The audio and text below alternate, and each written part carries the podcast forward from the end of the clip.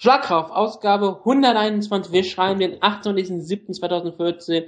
In drei Tagen hat mein Schwager Geburtstag und heute ist auch der wichtigste Tag überhaupt. Heute ist der Tag, an dem wahrscheinlich TNA gestorben ist. Eine sehr wichtige Sache für uns beide hier zusammen hier, denn ohne TNA würde es Schlagkraft gar nicht geben. Ohne TNA hätte ich die Person, die ich gleich vorstellen werde, nicht kennengelernt, denn ich bin damals auf tnafans.de gegangen.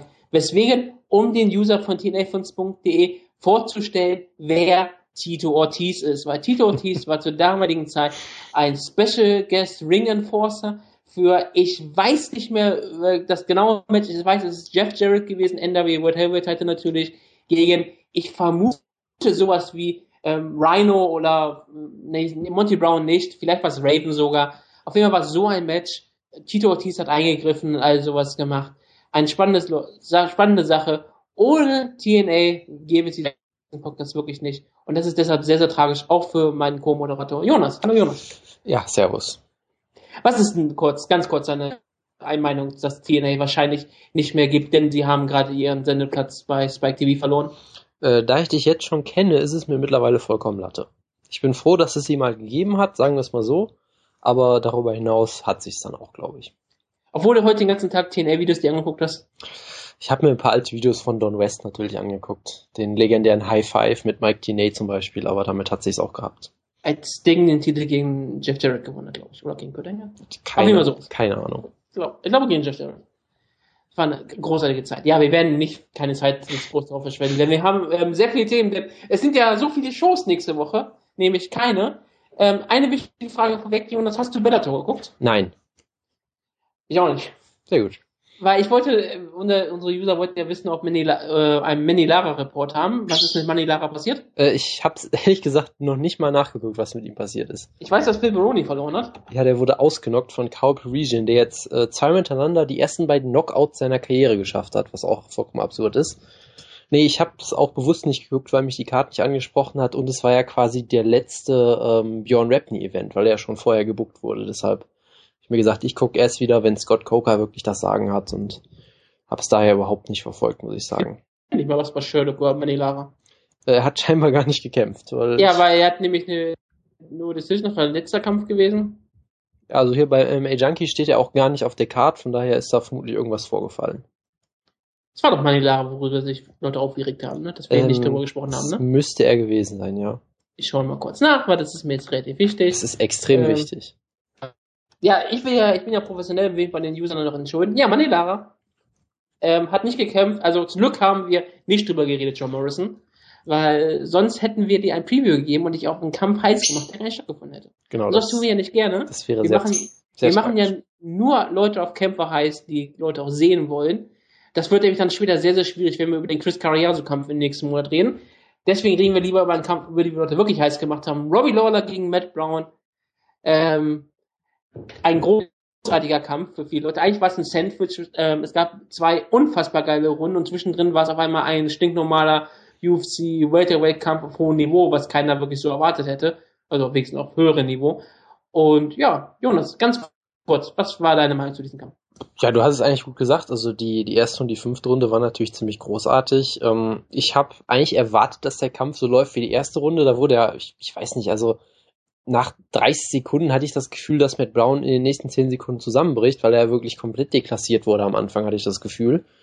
Äh, hat sich dann aber gut zurückgekämpft. Auch in Runde 1 hatte er, glaube ich, auch schon seine Szenen, wo er ihn einmal hart getroffen hat, ein bisschen im Clinch aktiv war und so weiter. Ich glaube, er hat in der ersten Runde sogar mit einem Bodyshot ähm, abgefertigt, was sehr überraschend war. Weil alle Leute haben über die Bodyshots von Robbie Lawler gesprochen. Das kann durchaus sein, ja. Die zweite Runde hat er für mich gewonnen. Und danach, also es war ich weiß gar nicht, ob ich jetzt wirklich sagen würde, dass es so wahnsinnig spannend war, weil für mich hat Lawler halt vier Runden gewonnen. Und selbst wenn du Brown die fünfte Runde noch gibst, was du vielleicht machen kannst, weiß ich nicht. Ich habe ihm die fünfte gegeben. Also er war auf jeden Fall in der ersten Hälfte der Runde besser, danach kam Lawler ja so ein bisschen zurück. Selbst dann wäre es halt immer noch 3 zu 2 für Lawler, also der Sieg war ja nicht gefährdet in dem Sinne, aber es war ein, es war ein unterhaltsamer Kampf, es war ein guter Kampf, es war jetzt vielleicht nicht der Kampf, den man sich erwartet hatte, weil du hast es ja schon gesagt, es war zwischendurch eigentlich ein relativ normaler Kampf in, im Prinzip. Und natürlich wurde der Kampf vorher schon gehypt, als das wird der größte Kampf aller Zeiten und dann ist man vermutlich da immer. kann ich fünf Runden gehen. Genau, und dann ist man vermutlich immer enttäuscht, wenn er auf einmal doch erstens über die Distanz geht und zweitens halt fast schon ein normaler Kampf ist. Aber beide haben hier gezeigt, dass sie sehr gute Welterweights sind, auch mit Brown durchaus. Wobei er für mich, ich meine, er hat für mich trotzdem klar verloren, aber er hat, äh, er hat mitgehalten, er hat, äh, er wurde nicht gefinisht oder sonst was. Das sagt gegen Robbie Lawler aktuell auch sehr viel, sehr viel aus. Er hat mehr Significant Strike gelandet als Robbie Lawler. Tja, das, man hat aber, sag ich mal, den Unterschied in den Strikes schon ziemlich deutlich gesehen im Kampf. Was man natürlich eins sagen muss, Rob, äh, Matt Brown hat einen viel, viel steiferen ähm, Striking-Stil als Robbie Lawler. Bei Lawler sieht natürlich die Treffer natürlich um einiges schöner aus. Weil Lawler natürlich der äh, beweglichste Kämpfer als athletischer, äh, trifft einfach viel ähm, technischer, schöner. Wer Matt Brown meistens steif steht, ähm, eine relativ komische ähm, Deckung hat und wenn er mal trifft, sieht das halt immer so ein bisschen ähm, weniger ähm, niveauvoll aus. Weniger Es- niveauvoll. Ja, das ist halt so ein bisschen, das ist immer so ein bisschen der Nachteil bei Matt Brown. Ich habe immer das Gefühl, Matt Brown könnte keine Decision wirklich gewinnen, aber er hat den Kampf hier auch verloren. Keine, keine Sorge, keine Sorge. Ich habe die erste ähm, Runde klar bei Lawler gesehen, die zweite dann bei Matt Brown, weil ich hatte bei der Runde echt mich gefragt, was Lawlers Plan war, ob er einfach mal eine Runde Pause gemacht hat, so wie es ja manche Kämpfer ja auch machen, wie Michael Schindler ja auch meistens tut. Aber ähm, normalerweise tut man das so in der dritten, vierten Runde, nicht in der zweiten.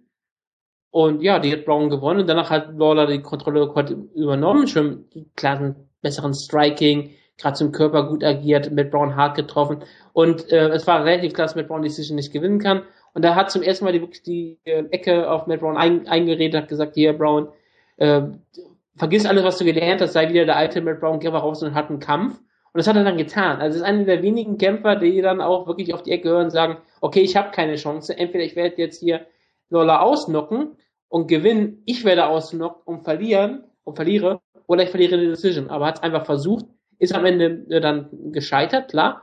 Aber ähm, das sieht man nicht häufig genug, dass jemand wirklich dann auch die Moral hat, ähm, in der fünften Runde eines solchen Kampfes wurde so viel kassiert, dass nochmal alles in die Waagschale zu werfen.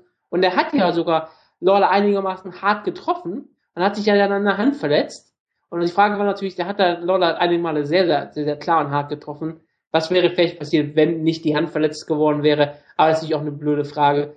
Was wäre passiert, wenn ähm, Matt Brown keine Schwalbe in den UFC-Kampf eingeworfen hat? Denn in der UFC gibt's keine Schwalben, außer natürlich, wenn sie passieren. Außer in, Main, außer in Main Jim- Events aktuell. ja, Jim Miller kann man das vorwerfen, obwohl ich bei Jim Miller immer noch wirklich denke, das war einfach ein unglücklicher Zufall, wo er vielleicht wirklich dachte, dass er da getroffen worden war. Ja, also ich, ich sag mal so, Phantomschwärze. Jim Miller hat ja, glaube ich, hat Jim Miller je so getan, als wäre es ein Tiefschlag gewesen. Er ist doch einfach nur umgekippt, mehr oder weniger. Es ist Ne? ein bisschen nach hinten gegangen, ja. genau, klar. und äh, in dem Moment, in dem Moment, du kannst, wenn du hart getroffen wirst und der Ref lässt dich weiterkämpfen, kannst du halt auch schlecht sagen, nee, ich war ausgenockt. Also ich glaube nicht, dass du das in dem Moment überhaupt richtig verstehst, was gerade los ist. Ja, klar. Ne? Also Matt Brown dahingegen wurde getroffen, hat sich, hat sich sofort den ähm, Sack gehalten, hat sofort zu ähm, Big John McCarthy geschaut. Und zwar sofort und hat sofort eine Pause verlangt, die er bekommen hat. Äh, Big John McCarthy ist drauf reingefallen, aber es ist Big John McCarthy und der äh, ist ein großer Heuchel Selbstjustiz und hat natürlich am Ende des Kampfes einen klaren Zuckerkick nicht gewertet. das war großartig. Hat ja auch auf Twitter schon erklärt, dass bei, dass der Soccer-Kick legal war, weil er vom Arm von Matt Brown geblockt wurde. Ja, aber es, interessante Sache Auslegung ist, ist, es, aber zählt, es zählt natürlich auch, wenn du zum Kopf zielst. Das Ich ist bei weiß. Zuckerkicks nämlich wirklich so. Äh, es gibt ja auch die Fraktion, die jetzt sagt, dass ähm, er doch nicht gefaked hat, weil du irgendwie angeblich sehen kannst, das hat äh, Big John auch gesagt, dass er quasi auf dem Weg ihn an, an der Hose entlang gestreift hat quasi und dann da vielleicht den Cup getroffen hat und deswegen dann die Reaktion kam, so, ein- so ein Oder Streifschuss das- quasi. Oder das Matt Brown ist aber so ein gigantisches Penis. Ja, das wollte ich jetzt natürlich nicht sagen, aber das ist natürlich bestimmt, äh, steckt bestimmt hinter dieser 40 Theorie. Zentimeter, die muss er immer noch oben wegklappen. Ja gut, so genau wollte ich es jetzt auch nicht wissen, aber ist ja auch eigentlich relativ egal. Er hat ja so oder so verloren, aber ich, ich war durchaus beeindruckt von ihm. Also gerade was die Cardio auch angeht, weil Matt Brown ist jetzt nicht gerade als Cardio-Monster bekannt, selbst in Kämpfen, die er kontrolliert. Und dann gab es ja auch noch diese ganz absurden Geschichten mit, mit dem Weight Cut, der irgendwie nicht geklappt hat und dann durfte er nicht mehr versuchen oder äh, ihm wurde gesagt, er solle nicht und dann hat er das als, als äh, Befehl aufgefasst und all diese ganz, ganz komischen Sachen. Also ich hatte echt damit gerechnet, dass der nach fünf Minuten nicht mehr kann und da hat er sich echt gut geschlagen für. Wie gesagt, er sollte wirklich froh sein, dass er The Immortal ist und nicht beim Wake Cut verstorben ist. Denn so sah er bei dem Wake Way-In ja wirklich aus. Ich meine, er sah so abgemagert aus und so fertig. So sahen sonst meistens nur Jack Sheets im Welterweight aus oder James Irwin. James Irwin. Der apropos bald wieder bei Bellator kämpft im Middleweight. Hoffe doch. Dass, ich hoffe, der kämpft bei dem Welterweight. Ja gut, das ist vielleicht nochmal eine andere Sache. Ja, aber das Irre in diesem Kampf war ja, alle Leute haben zwei Sachen erwartet. Entweder der Matt Brown Hype Trade überrollt auf einmal auch noch Robbie Lawler, wir sind alle total schockiert. Und auf einmal kriegt er einen Title-Shot. Oder Robbie Lawler wird Matt Brown zerstören und ihn wieder zurück in die, die Sachen holen, in die, in die Sache zurückwerfen, wo er hingehört. Aber jetzt hat Matt Brown, Matt Robbie Lawler hat seinen Status als Nummer zwei oder Nummer zwei oder Nummer drei, wenn wir sehen, wo man Carlos Condit sehen würde, im Welterweight klar unterstrichen, hat ganz klar gesagt, ich bin auf jeden Fall aktuell der Number One Contender. Keinen Zweifel an dieser Sache. Oder es ist immer noch, und Matt Brown hat gleichzeitig auch bestätigt, dass er auf jeden Fall ein Top 10 Welterweight aktuell ist. Vielleicht sogar aktuell weiterhin ein Top 5 Welterweight. Es ist schon ähm, relativ komisch, weil das hätte man nicht gedacht. Wie gesagt, ich habe ja geschrieben, der Hype Trade ist nicht, nicht entgleist und ist noch nicht weitergegangen, ist einfach zum Stehen geblieben. Und jetzt werden wir mal gucken, ob er bei dieser Station Top 10 Welterweight bleibt, ob er diese Position immer weiter verteidigen wird und erst am Ende seiner Karriere langsam wieder zurückrollt, wie jeder andere auch. Oder ob er vielleicht sogar da nochmal weiter nach vorne fahren kann. Man weiß ja nie, was noch alles kommt. Vielleicht kann er aus diesem Kampf hier lernen. Er wirkt ja teilweise sehr nervös und sehr angespannt. Vielleicht braucht er wieder weiter einen Kampf und je nachdem, gegen er jetzt kämpft. Vielleicht gewinnt er den und er ist auf einmal wieder ein Title Eliminator. Weiß man ja nicht. Das ist auf jeden Fall eine, eine Sichtweise auf die Sache. Ich habe auch noch eine andere. Äh, du könntest natürlich auch sagen, dass das jetzt, äh, sag ich mal, ein großer Schritt zurück für ihn ist, weil er hat halt trotzdem, äh, also die Siegesserie ist vorbei. Das heißt, es gibt jetzt vielleicht auch nicht unbedingt die Notwendigkeit mehr, ihn zu beschützen oder sowas, was man vielleicht vorher so ein bisschen gemacht hat. Wie gesagt, ein bisschen. Ähm, und er hat halt trotzdem in der ganzen Siegesserie immer noch keinen Top-10-Gegner besiegt. Muss man ja auch mal sagen. Und das Problem für ihn könnte damit vielleicht auch weiter sein. Ja, aber ehemalige Top Ten Kämpfer hat er besiegt. Und Mike Swick. Äh, ja, genau. Ähm, das Problem könnte für ihn ja tr trotzdem sein, dass Welterweight erstens natürlich trotzdem noch eine verdammt gute Division ist und vor allem, dass du halt auch gerade in dieser Region, wo er sich jetzt vermutlich aufhalten würde, untere Hälfte der Top 10, vielleicht auch ein bisschen darunter, 11, 12, was auch immer, dass du da halt auch ziemlich viele Ringer hast und man weiß es halt nicht. Er hat in dieser ganzen Streak ja eigentlich keinen einzigen wirklichen Ringer gekämpft, glaube ich, oder? Oder ich weiß es gerade äh, gar nicht. Mit Steve Brzezinski einen Ringer, gut, der äh, verloren. Ich glaube nicht, nein. Und also ich weiß halt immer noch nicht. Ich könnte mir halt genauso gut vorstellen, dass, dass er jetzt vielleicht mal ein schlechtes Matchup für ihn kriegt und dann komplett, äh, komplett scheiße aussieht. Oder vielleicht, also wie gesagt, er ist halt 33, also ich glaube nicht, dass er nochmal einen Titelrun schafft, sagen wir es mal so. Ja, genau, das ist kein Alter eigentlich. Ich könnte mir genauso gut vorstellen, dass er. Mal Daniel Cormier. Ja gut, das sind noch mal ein bisschen andere Umstände, würde ich mal behaupten, aber gut. Der eine ist ein Weltklasse-Ringer, dann ist ein Weltklasse-Judoka, also bitte. Hast du den Judo-Trip von Matt Brown gesehen? Ja, das war der Wikipedia Black Belt wieder in Aktion, das war großartig. Ja. Nee, also ich könnte mir halt genauso gut vorstellen, dass sie ihn jetzt so ein bisschen weiter beschützen und sagen, wir, den benutzen wir jetzt als Main Event auf Fight, Fight Sports One oder weiß ich nicht was. Ich könnte mir genauso vorstellen, dass sie am Ende sagen, ja, lass mal den gegen Gunnar Nelson stellen und dann hast du halt am Ende ganz große Probleme, glaube ich. Von daher. Ich ja, bin, für Gunnar Nelson. ja, so kann man es auch sehen. Also, ich bin mal gespannt, wie es mit ihm weitergeht. Ich, ich glaube, er wird auf jeden Fall nicht, äh, nicht mehr in Gefahr sein, gefeuert zu werden, außer er äußert sich wieder zu ausführlich über die Rolle von Frauen in der Gesellschaft nach, nach seinen Vorstellungen oder irgendwie sowas und selbst dann nicht. Äh, von daher, ich glaube, er wird, er wird weiter äh, unterhaltsame Kämpfe liefern, aber ich glaube nicht, dass er es jemals wieder annähernd nach oben schafft. Und nicht jeder Kämpfer muss ein Title-Container sein. Nö, also Berechtigung in der UFC. Matt Brown ist ein riesiger Erfolg gemessen an dem, was er vor ein paar Jahren mal war. Gemessen ja. an dem Talent, was er besitzt. Ich meine, eigentlich ist er gemessen an jedem Maßstab ein Erfolg, weil ne, er hat sich auf jeden Fall ziemlich weit nach oben gekämpft, was fast niemand schafft per Definition. Und das ist eigentlich für, für jeden Kämpfer wäre das ein Erfolg, so weit zu kommen, fast schon. Von daher, äh, es war auf jeden Fall ein sehr guter Run und muss man mal gucken, wie es jetzt weitergeht. Das ist relativ schwierig. Aber ja, ähm, was ist zunächst für Robbie Lawler? Title Shots gegen John Hendricks? Äh, ja, absolut. Also ich meine, wen hast du da sonst noch? Du hast sonst nur McDonald, den er schon besiegt hat, der jetzt auch erstmal einen Kampf wieder hat, glaube ich. Ich weiß gar nicht, ob die gegen Seferdin, wird glaube ich immer noch gerüchtet. Und ansonsten hast du ja niemanden. Ich meine, Aktuell ist Carlos Condit immer noch auf Platz 3 gerankt, einen Platz vor Woodley, was auch irgendwie absurd ist, aber naja gut. Ähm, das war eine Verletzung. Ja, das, das, das zählt nicht, ist schon klar. Nee, aber. Ja, klar. Genau. Ich wette das natürlich auch immer nur, wenn es nicht gegen Carlos Conde passiert, äh, Carlos Conde passiert bei Anderson Silva, werde ich natürlich erst lang kaum. Eine Frage. Carlos Condit gegen Matt Brown. Sollten sie den Kampf nochmal bucken? Das wäre ein geiler Kampf. Äh, Gerade für einen Return-Kampf, wenn Carlos Condit mal wieder käme. Das wäre auch ein toller, das könntest du fast als Fox-Main-Event sogar wieder hinstellen. Oder wie ist das? Fox-Semi-Main-Event. Genau, also das wäre natürlich auch nochmal sehr interessant. Ich würde da wieder natürlich auf Condit tippen, aber naja gut. Und ansonsten, ja, Lawler muss den Title Shot kriegen, weil er hat jetzt sehr knapp verloren gegen Hendricks in einem der besten Kämpfe des Jahres hat seitdem zweimal beeindruckend gewonnen, wo, wohingegen Hendricks halt die ganze Zeit verletzt war und glaube ich seinen, äh, seine, seinen Sprung ins Light Heavyweight vorbereitet hat, äh, um es Rumble Johnson nachzumachen, so wie er aktuell aussieht. Von daher, ich, ich glaube, an Lawler führt absolut kein Weg vorbei. Frage ist, wann würde Johnny Hendricks überhaupt den Kampf machen können? Irgendwann nächstes Jahr, ne? Ich weiß es nicht. Also es, es gab, glaube ich, mal Gerüchte, aber ob es vielleicht Dezember wird er, glaube ich, nicht mehr schaffen. Also wird auf jeden Fall noch eine Weile dauern, aber ich glaube, Robbie Lawler braucht auch mal eine Pause, weil der ist auch nicht mehr der Jüngste und hat jetzt im Prinzip was dreimal in diesem Jahr schon gekämpft und dann auch noch dreimal in vier Monaten oder irgendwie sowas vollkommen Absurdes. Also von daher. Also, dass Robbie Lawler gegen John Hendricks im September Baby gebuckt wird als dieser spannende super äh, Semi-Main-Event ist, glaube unwahrscheinlich. Das ne? glaube ich allerdings auch, ja. Von daher, ich glaube, Lawler braucht auch mal eine Pause und dann passt das schon. Wer auch eine Pause braucht, auf jeden Fall Lille Noguera. Ähm, Nog hat einen Kampf gehabt gegen Anthony Rumble Johnson. Das als Kampf zu bezeichnen, ist vielleicht etwas übertrieben. Rumble Johnson hat mit ihm so ein bisschen gespielt, hat ihn dann drei oder vier ähm, Uppercuts gegeben, die, die härtesten Uppercuts waren seit Tim Butch. Und es waren wirklich Cartoon-Uppercuts, also das wirklich, äh, sah aus wirklich wie nicht echt, also wie auf ihn eingeschlagen hat, wie sein, sein Gesicht verbeutert von Lidenok. Es war schon brutal. Und Anthony Rumble Johnson hat hier auch nochmal unterstrichen, ähm, was für Ambitionen er in Welterweight hat. Dieser Kerl war mal ein Welterweight, hat gegen Rich Clementi oder sowas gekämpft. Und jetzt ist er in Welterweight ein absoluter Contender. Und was für einer. Ich meine, er ist 30 Jahre alt, auf den Höhepunkt seiner Karriere wahrscheinlich, vom körperlichen her. Und ja, er ist aber bereit für den Sieger von Jones gegen Cormier.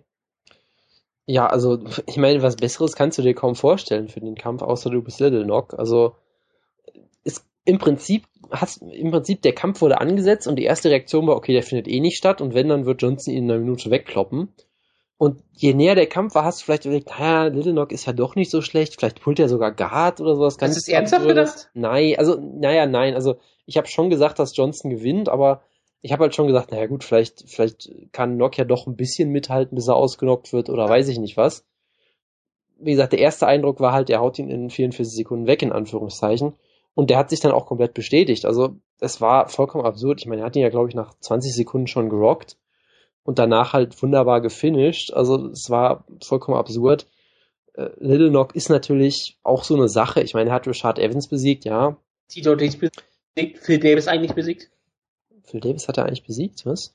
Haben doch manche Leute gesagt, dass er Phil Davis äh, per Decision eigentlich besiegt haben sollte. Das höre ich zum ersten Mal, aber okay, von ja. mir aus.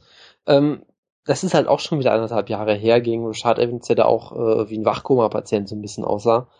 Und er hat sich halt so oft verletzt seitdem und von daher, also es ist schwierig, den Kampf zu beurteilen natürlich. Die eine Sache, die du immer sagen kannst, ist, Johnson ist unfassbar beeindruckender Finisher. Also ich glaube, du könntest eine Top 5 der beeindruckendsten K.O.s von Rumble erstellen, die mit jeden anderen K.O.s in der UFC-Geschichte mithalten könnten, fast schon. Also, ich habe auch Little Knock eben gerade mit äh, Maschine verwechselt. ist egal. Sehr gut. Passiert mal. Ist nicht weiter schlimm. Ist Die sind beide Brasilianer und trainieren zusammen. Und stilistisch sehr, sehr, sehr ähnlich auch. Eine Karate, eine Boxer. Genau, also diese Power, die hatte er im Welterweight ja damals auch schon, die ist auf jeden Fall im Light Heavyweight auch wieder vollkommen da. Diese Uppercuts, unfassbares Finish natürlich. Und wir haben jetzt eh schon zehnmal so lange über den Kampf geredet, wie er eigentlich lief. Von daher. Ich weiß nicht, ob wir zehnmal so lange drüber geredet haben. Mache ich es einfach mal kurz. Es war natürlich ein beeindruckender Sieg. Es ist halt trotzdem so ein Ding, wo ich sage, ja gut, Little Knock, ich weiß halt immer noch nicht, was das bedeutet. Ähm, das, das größte Problem für Knock ist ja eigentlich, er muss seine Karriere im besten Fall beenden. Ne? Ja. Er hat aber zwei Sachen, die natürlich dagegen sprechen. Davor war er auf dem Höhepunkt wieder gewesen, wie gesagt, Tito Ortiz besiegt und äh, wer war äh, ganz kurz, ich fällt gerade Richard Evans. Ja. Beide hat er besiegt. Ist, äh, Tito Ortiz ist natürlich nicht so ein gigantischer Sieg, aber Richard Evans ist ein großer Sieg, der auch wirklich so dieser absurdeste Kampf überhaupt war und hätte er ja klar gewonnen. Und die Sache mit Lennox ist ja, er hat diesen riesigen Vertrag. Er kriegt ja über 100.000 Dollar für den Kampf. Alleine hat keinen Win-Bonus mehr bekommen. Aber er würde ja einen Win-Bonus kriegen. Dann würde er für einen Sieg fast 250.000 Dollar bekommen. Und das ist kein Kämpfer, den du auf die, auf eine Prelim-Card stellen kannst, deswegen. Und deswegen, wenn er kämpfen möchte und er hat einen Vertrag und er muss Kämpfe bekommen, dann muss er Gegner kriegen wie Anthony Rumble Johnson. Ja, oder sie machen vielleicht auch äh, eine Show in Brasilien, wo sie die Big und Little Knock Retirement Tour machen oder irgendwie. Ja, was, aber, ne? aber wie gesagt, wenn, wenn er natürlich klar. nicht zurücktreten möchte und er hat einen Vertrag, der gültig ist, UFC muss ihm die Kämpfe dann geben. Und wie gesagt, mit diesem riesen Vertrag, den er hat, er ist nicht Nate Diaz, der nichts verdient, den du auf dann auf ruhig stellen kannst, wenn du ihn loswerden möchtest. Du kannst den Druck nicht loswerden, weil du ihm 250.000 Dollar in die Hand geben musst, wenn er Fighter gewinnt. Und gerade wenn du ihn gegen absolute Nieten stellst, wird er wahrscheinlich weiter noch gewinnen. Wahrscheinlich. Ja, es ist auf jeden Fall interessant. Ähm, ich habe jetzt auch noch keine Statements von ihm dazu gehört, deshalb warten wir einfach mal ab, würde ich sagen. Wenn er auch nur reden kann. Das äh, ist auch ein anderes Problem, so wie sein Gesicht da verformt wurde, das stimmt, ja. Also oh. ähm, ein Kampf, den ich, äh, der, der jetzt ein bisschen gemutmaßt wurde, er wird bestimmt nicht passieren, aber was ich natürlich sehr interessant finde, wäre Johnson gegen Glover Teixeira, weil es wurde, glaube ich, schon gesagt, dass er einen weiteren Kampf braucht. Ja, wollte ich gerade fragen, weil er gab mal zwei, er hat ja gerade erst mal zwei Siege im genau, Ich meine, das macht ja auch Sinn. Ich meine, Jones wird jetzt erstmal gegen Cormier kämpfen, danach gegen Gustafsson vermutlich oder Natürlich. Der, der Sieger davon. Ne? Also Gustafsson ist ja auch angeblich nicht besonders schwer verletzt, so wie ich das verstanden habe. Nee, der hat, glaube ich, nur Angst bekommen wegen den ganzen ähm, Drogenteste, die Chess angefallen hat. Auch lieber gesagt, oh, die sind testen aktuell sehr gut. Ich muss lieber mal verletzt sein. Du hast das falsch verstanden. John Jones ist auch derjenige, der immer Angst vor den Gegnern hat. Das hast du irgendwie, glaube ich, falsch mitbekommen. Deswegen glaube ich ja eher John Jones im Durchdringen langsam als den Leuten, die es immer den Leuten vorwerfen. Wie auch immer. Also ich, ich finde schon, dass er noch einen dritten Kampf haben sollte, um dann nochmal alle Zweifel auszuräumen, in Anführungszeichen, weil ich sag mal, ein Glover Teixeira, den könnte er, glaube ich, nicht ganz so einfach umhauen. Und dann könnte es halt schon ein bisschen interessanter werden. Von daher würde ich das gerne sehen, aber davon losgelöst natürlich unfassbar beeindruckend von Rumble. Ist auch so ein bisschen dieses riesige Problem, es ist leider Heavyweight, ne? Wer ist denn überhaupt da? Nikita Krylov. Ja, Nikita Krylov, ich glaube nicht, dass er schon so weit ist, dass er unbedingt einen, einen Eliminator bekommen sollte. Wir müssen ja auch Krylov ein bisschen schützen. Er könnte ein absoluter ähm, Killer sein für den großen russischen Markt da hinten weg. Aber ähm, wer ist denn sonst da? Dan Henderson? Es ist auf jeden Fall nicht viel da, das stimmt auf jeden Fall. Ja, von daher. Richard Evans? ich weiß so blöd das jetzt klingt. Äh, die, sind, die sind Teammates, die werden nicht gegeneinander kämpfen. Stimmt, ja. Sind ja der, der Sieger von Ryan Bader gegen OSP ja. wäre noch die andere Möglichkeit. Ja, das ist es wirklich so. Du hast wirklich dann Ryan Bader OSP und dann überlegst du, okay, was passiert wirklich, wenn der Fall kommt, wenn Ryan Bader den Kampf gewinnt und dann Ryan Bader besiegt dann auch noch Anthony Johnson? Das ist auf jeden Fall das Problem, ja. Mir fällt jetzt, glaube ich, kein einziger Kampf ein, wo du sagen könntest, wir stellen Rumble jetzt gegen irgendwen und egal wer gewinnt, der Sieger davon den wollen wir gern, dem wollen wir gerne einen Title Shot geben, weil wenn Ryan Bader gewinnt, dann willst du ihm eigentlich keinen Title Shot geben. Und der Daher, USP ist dann auch noch nicht so weit, dass du genau. einen Title Shot geben möchtest. So, das einzige wäre ja. halt, was du wirklich machen könntest, wo das erfüllt wäre, wäre Rumble gegen Gustafsson, aber die willst du halt nicht beide verfeuern. Von daher es ist, es ist schwierig. Außer aktuell. du weißt natürlich wirklich, dass äh, vielleicht verschiebt sich der Joe Jones Kampf nochmal, kann man ja nie wissen. Und du willst halt nochmal irgendeinen Kampf haben. Da könntest du natürlich wirklich machen, Johnson gegen Gustav. Weiß man nie. Aber es wäre natürlich ein Riesenkampf. Also Johnson gegen Gustav wäre natürlich wirklich ein Riesenkampf für jede europäische Karte. Auf jeden Fall, ja klar. Was natürlich auch ein Riesenkampf war, war für dich natürlich die Niederlage von Clay Guida gegen Dennis Semenes Bermudez, der sehr beeindruckend aus war und etwas getan hat, was sehr, sehr schwierig ist.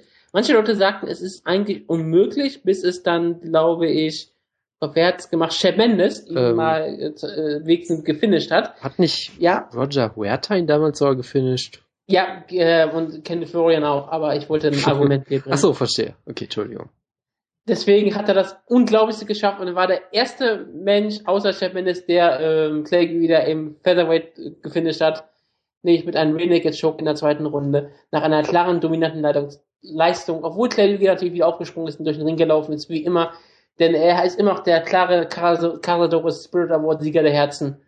Und ja, es ist langsam die Zeit gekommen, vielleicht, dass er anfängt alt zu werden, obwohl er natürlich relativ jung noch ist, also 32 ist eigentlich auch ein Höhepunkt, wie man sagt. Aber mit seiner Karriere und seinem ähm, Kampfstil hat das natürlich immer sehr viel ähm, Verbrauch an den Körper. Man weiß natürlich nicht, er sah sehr, sehr alt aus hier in dem Bermudes-Kampf und ja, Bermudes hat hier eine Siegesicht jetzt von sieben Kämpfen, acht Kämpfen in Folge. Ich, ich glaube, es müssten jetzt sogar acht sein, ja. Ich zähle mal kurz durch. Er besiegte Pablo Gaza, Tommy Hayden, Matt Grice, Matt Holloway, Steven Sanders, Jimmy Hedges und Clay Guida. Das sind in meinen Augen sieben Kämpfe. Okay. Außer ich kann nicht gute Mathematik. Das ist beides möglich, aber ich werde es jetzt nicht kontrollieren. Ja, die Sache ist natürlich, ähm, Clay Guida war der erste richtig große Name, den er besiegt hat. Er ist wahrscheinlich noch nicht richtig bereit für einen Title Shot, aber es ist Featherweight, da ist die Auswahl nicht besonders groß. Klar, es gibt solche Leute wie Cap Swanson und vielleicht sollte man in so einen Kampf stellen, aber was, was wäre deine Meinung zum Kampf? Also ich war sehr beeindruckt von Bermudes. Ich war auch ein bisschen, ja, enttäuscht wäre jetzt das falsche Wort, aber Guida sah jetzt auch nicht toll aus, fand ich. Also ich finde, du hast, du hast schon gemerkt, dass er ein bisschen alt geworden ist. Ja, er ist ziemlich, seine Schnelligkeit ist ziemlich weg. Sein Kinn ist auf jeden Fall auch nicht mehr so gut, wie es früher mal war. Ähm, er wurde in der ersten Runde schon ziemlich verprügelt. Also im Prinzip war es ja so ein bisschen zu erwarten, ähm, dass er ihn Bermudes nicht zu Boden nehmen kann und im Stand eigentlich auch nicht so gut ist, weil er eigentlich kein wirklich guter Striker ist, außer gegen Gray Maynard, der dann nicht weiß, was er machen soll. Und selbst da war es ja keine gute Leistung von Guida.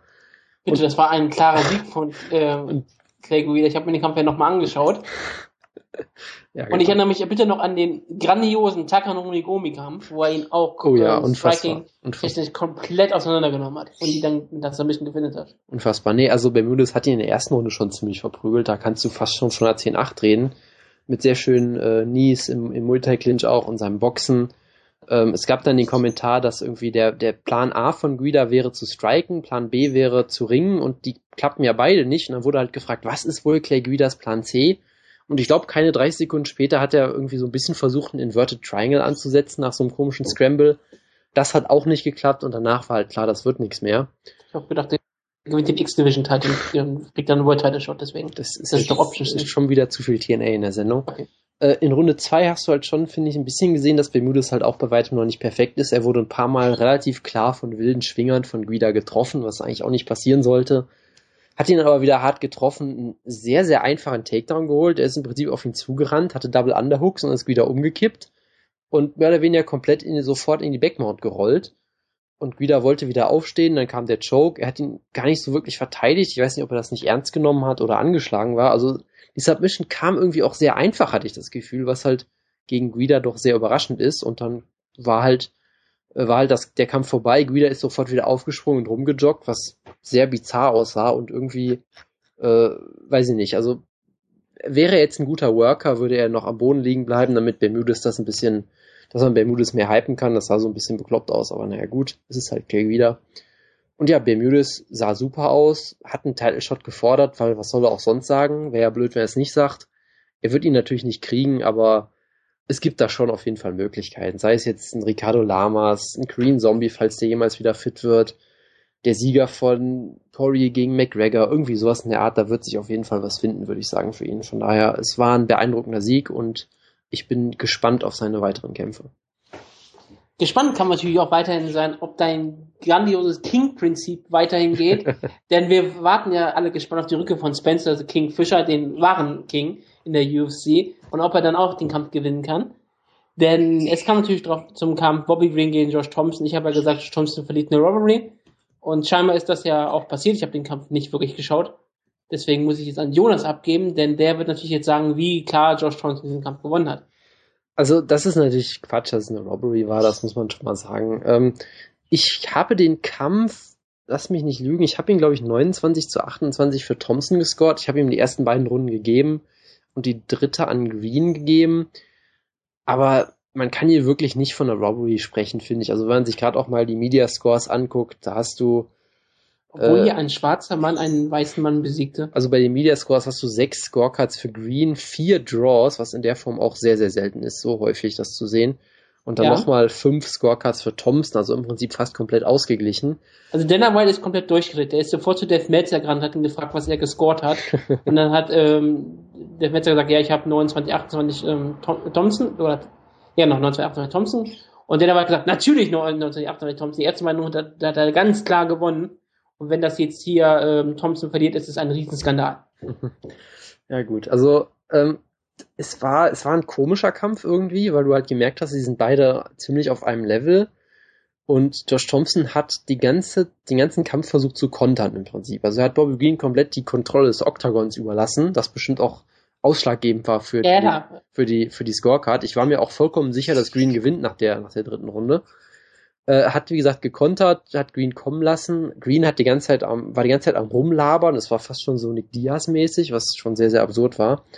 Hat die ganze Zeit hat natürlich, äh, es war schon sehr befremdlich eigentlich, aber naja, gut. Äh, Er hat nach jedem klaren Treffer von Thompson gesagt, hier, der ging so knapp daneben, dude, war nix, hat dann mit ihm angefangen zu labern. Es war relativ bizarr anzusehen, weil du halt auch irgendwie nicht wusstest, was versucht Josh Thompson hier eigentlich, weil die Gefahr war auf jeden Fall da, weil ich dachte mir, Josh Thompson hat eigentlich relativ blöde gekämpft und war trotzdem knapp besser. Er hat, glaube ich, ein, zwei Takedowns geholt, wo Bobby Green direkt wieder aufgestanden ist, wo ich auch gedacht habe, okay, da hätte jetzt auch mehr draus machen können vielleicht. Und generell, er war halt komplett damit zufrieden, quasi Green den Kampf zu überlassen. Deshalb würde ich auch am Ende auch sagen, Josh Thompson ist selber schuld, dass er verloren hat, weil er halt blöd gekämpft hat und da sicherlich auch mehr hätte machen können, weil ich ihn eigentlich weiterhin für einen besseren Kämpfer halte. Äh, und es war sicherlich keine Robbery. Also, wie gesagt, die erste Runde habe ich an, an Thompson gegeben. Die kannst du gerne auch 10-10 scoren, die kannst du vielleicht auch Green geben. Die war wirklich extrem eng. Und ich kann mir schon vorstellen, gerade wenn Thompson die ganze Zeit rückwärts läuft und nach jedem Treffer Green groß äh, Palaver macht, dass du dann vielleicht davon doch beeinflusst wirst. Von daher, ich kann mich nicht groß darüber beschweren, gerade auch, weil ich halt Bobby Green immer hier äh, hype und Josh Thompson furchtbar finde, war ich jetzt auch nicht gerade empört drüber, was vielleicht auch unfair ist, aber naja, so ist es halt.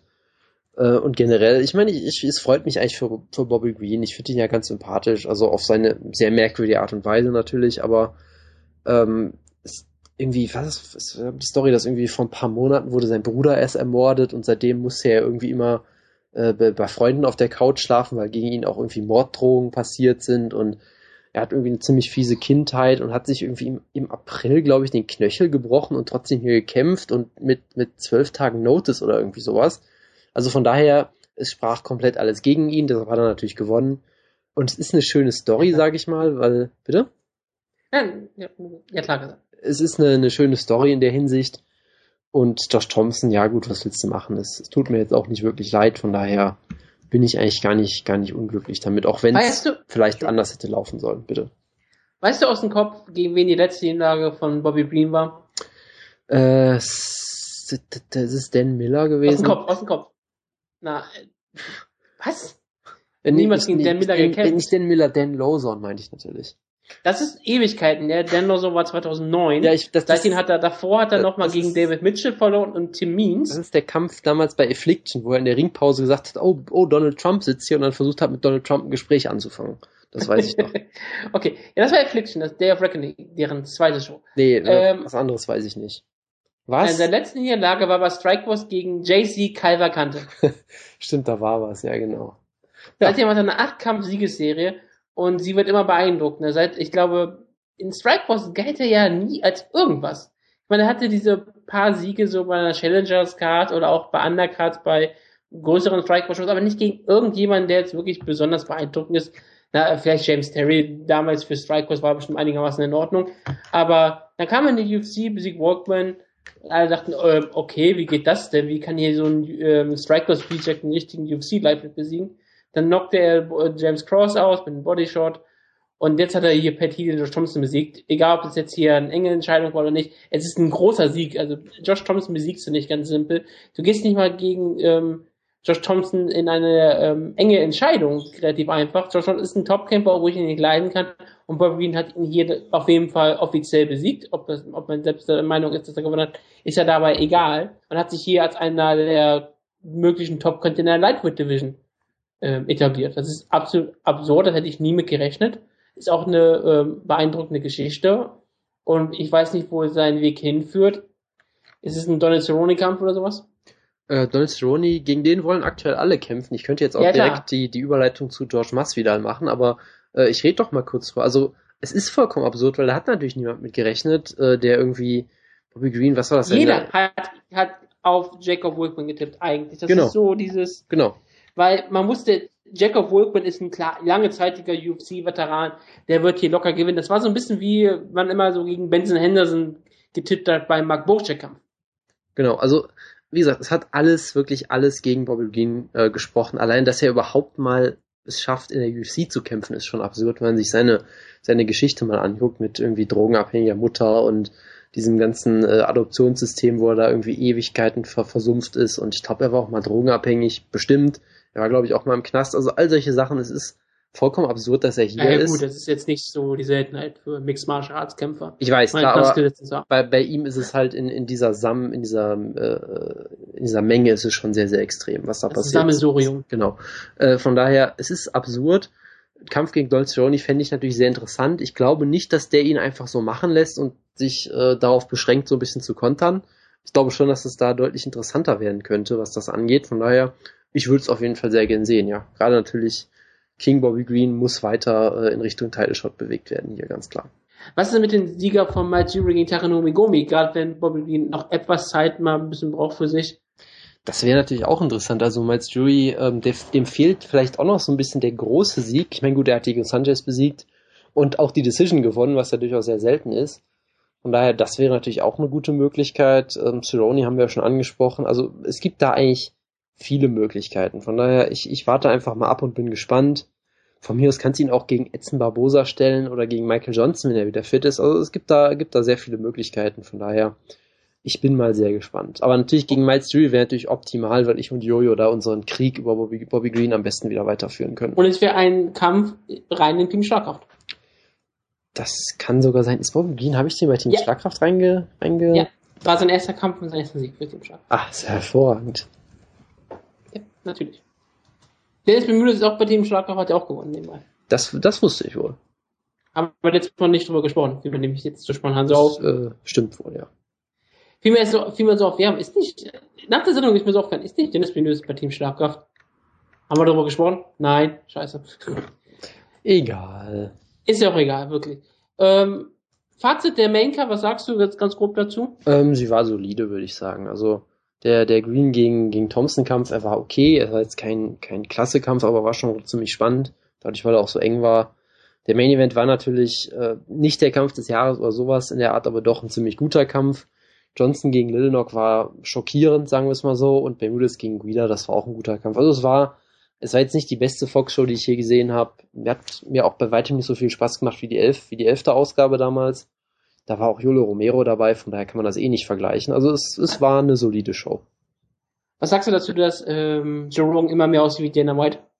Das ist doch seit Jahren schon so. Mich schockiert das. Aber jetzt gerade jetzt gerade mit diesem Anzug sah er wirklich aus wie. Ich habe erst mal in einem Interview, als ich durch die Show gespult habe, wirklich gedacht, okay, warum interviewt gerade Dana White einen Kämpfer? Das ist mir gar nicht aufgefallen, muss ich sagen. Mit dem Anzug sah er wirklich so aus. Es ist so wirklich wie Hundebesitzer, die ja auch irgendwann aussehen wie ihr Hund. Dass wahrscheinlich hier Joe Rogan der Hund ist und Dana White der Besitzer und die sind lang ändern sich gerade ein bisschen zueinander. Ist schon sehr irre. Okay, Jonas, dann bring uns mal durch die Undercard und sag mir, was da das toll war. Ah, denn es gab ja keine, eigentlich keine echte Undercard, denn auch die nächsten vier Kämpfe waren an der Fox. Naja, es gab ja Fight Pass immerhin. Ja, aber red erstmal über die restlichen Fox-Kämpfe. Genau, also George Masvidal gegen Darren Cruikshank. Es war eigentlich wie erwartet ein spannender Kampf. Äh, Cruikshank hat ihn eigentlich ausgenockt in der ersten Runde, also er hat ihn mit einer Rechten getroffen. Masvidal ist zu Boden gefallen wie ein Baumstamm und hat sich dann aber, ist irgendwie mitten in der Luft wieder aufgewacht, wo du dann wirklich gemerkt hast, er ist eben nicht mit dem Kopf auf den Boden aufgeschlagen, sondern hat seinen Fall noch so ein bisschen gebremst und ist dann einfach wieder aufgesprungen und zwei Sekunden nach dem Knockdown stand er einfach wieder und hat weitergekämpft. Das war das Absurdeste, was ich seit langer Zeit gesehen habe, weil er wirklich mit einem unfassbaren Schlag gedroppt wurde, außer als wäre er komplett fertig mit der Welt und danach hat er einfach weitergekämpft, als wäre überhaupt nichts gewesen und hat für viele Leute sogar die Runde noch gewonnen, was vollkommen absurd ist. Ähm, die Runde kann man natürlich trotzdem Cruikshank natürlich geben, weil er ihn, wie gesagt, fast ausgenockt hat. Und danach hat er halt sein, seine Klasse gezeigt und seine Routiniertheit und ihn immer wieder zu Boden genommen. Einmal auch eine, eine sehr schöne Guillotine gepullt, wo er quasi eine, sich, sich für eine Guillotine in die Guard hat fallen lassen, nur um, dann, äh, nur um ihn dann zu flippen, damit er dann selbst on top war. Also es war eine sehr routinierte, gute Leistung, hat ihn auch fast submitted in der zweiten Runde da hat Masvidal wieder gezeigt, dass er durchaus auch mal komisch verlieren kann und komische Sachen macht. Wie gesagt, er wurde ja halt fast ausgenockt. Trotzdem hast du halt gesehen, dass er eigentlich ein verdammt guter Kämpfer ist. Und du hast auch gesehen, dass ihm aktuell sehr, sehr langweilig ist, glaube ich, weil ähm, es gab ein Interview mit ihm vor dem Kampf, wo er gesagt hat, ich möchte jetzt gegen Dolce Cerrone kämpfen danach, das wäre easy money für mich. Und dann gab es natürlich auf, auf Facebook viele Leute, die gesagt haben, ah, der, der übersieht Cruikshank, der wird jetzt ausgenockt, weil er den Gegner nicht ernst nimmt.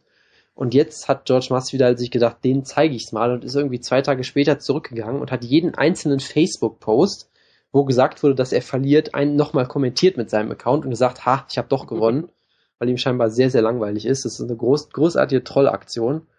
Und, und das ist sehr schön, dass er mit den Fans agiert. Genau, und zwar wirklich mit jedem Einzelnen und auch mit Leuten, die nichts über ihn geschrieben haben, sondern nur den Artikel kommentiert haben. Hat dann gesagt, ja komm, like mal meine Seite oder so. Das ist großartig.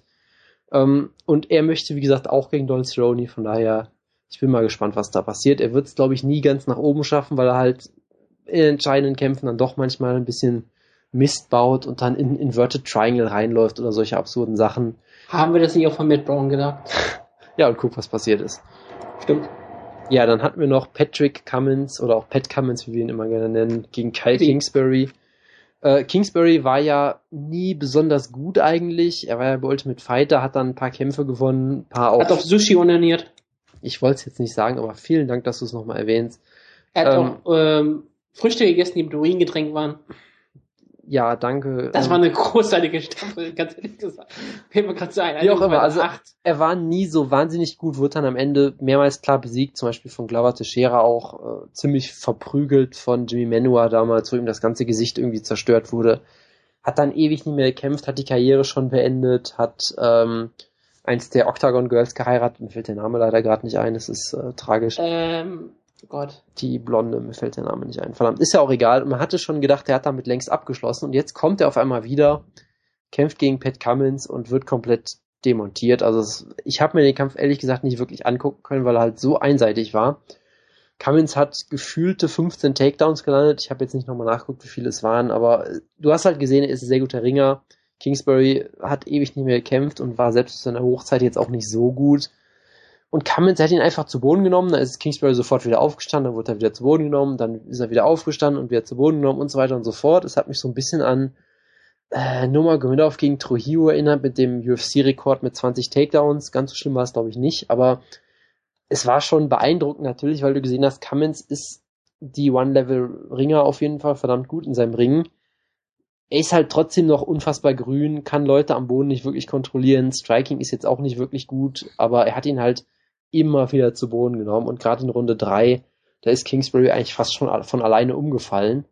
Ähm, von daher solider Sieg für Cummins. Man hat auch gesehen, er ist durchaus ein, ein guter Kämpfer und jetzt nicht, äh, sag ich mal, ein Witz, gegen den Comey damals gekämpft hat. Äh, es gab Scorecards von 30, 27, 30, 26, nee, 30, 25 und 30, 24. Sieht man auch nicht alle Tage. Was denkt sich der arme Kerl, der 30, 27 gewettet hat? Der muss er, wirklich traurig sein. Er hält sich bestimmt für den einzig richtigen, richtigen Punktrichter. Von daher, es war unfassbar dominant. Solider Sieg. Cummins muss natürlich trotzdem noch sehr viel an sich arbeiten, weil er halt auch nie die Chance hatte, sich wirklich zu entwickeln. Ich meine, er hat relativ spät angefangen mit dem MMA hatte dann auch so ein bisschen, glaube ich, so einen Ruf weg, dass auch niemand gegen ihn kämpfen wollte. War dann auch im Knast zwischendurch, hat irgendwie bei Starbucks gearbeitet, also hatte auch nie die Zeit, sich richtig zu entwickeln. Und jetzt kriegt er die halt ein bisschen. Jetzt hat er halt zwei Kämpfe am Stück gewonnen gegen jetzt, sag ich mal, mittelgute Gegner und hat jetzt auch ein bisschen die Chance, sich noch weiterzuentwickeln. Von daher mal gespannt, wie weit er es mit seinem Ringen bringen kann, weil er ist auf jeden Fall ein sehr guter Ringer. Da ist potenziell die Top 15 auf jeden Fall drin, vermutlich, weil wie gesagt, es ist Light Heavyweight. Natasha Wicks. Genau, die war's. Und wir haben ja kurz, kurz über Ultimate Fighter 8 gesprochen, ganz kurz mal. Soll ich mal kurz die Karten nennen von dem Finale? Was da für ganz absurde eigentlich Kämpfe sind, wenn man überlegt. Zum Beispiel gab es ja da Shane Nelson gegen George Roop im Lightweight, was Shane Nelson gewonnen hat.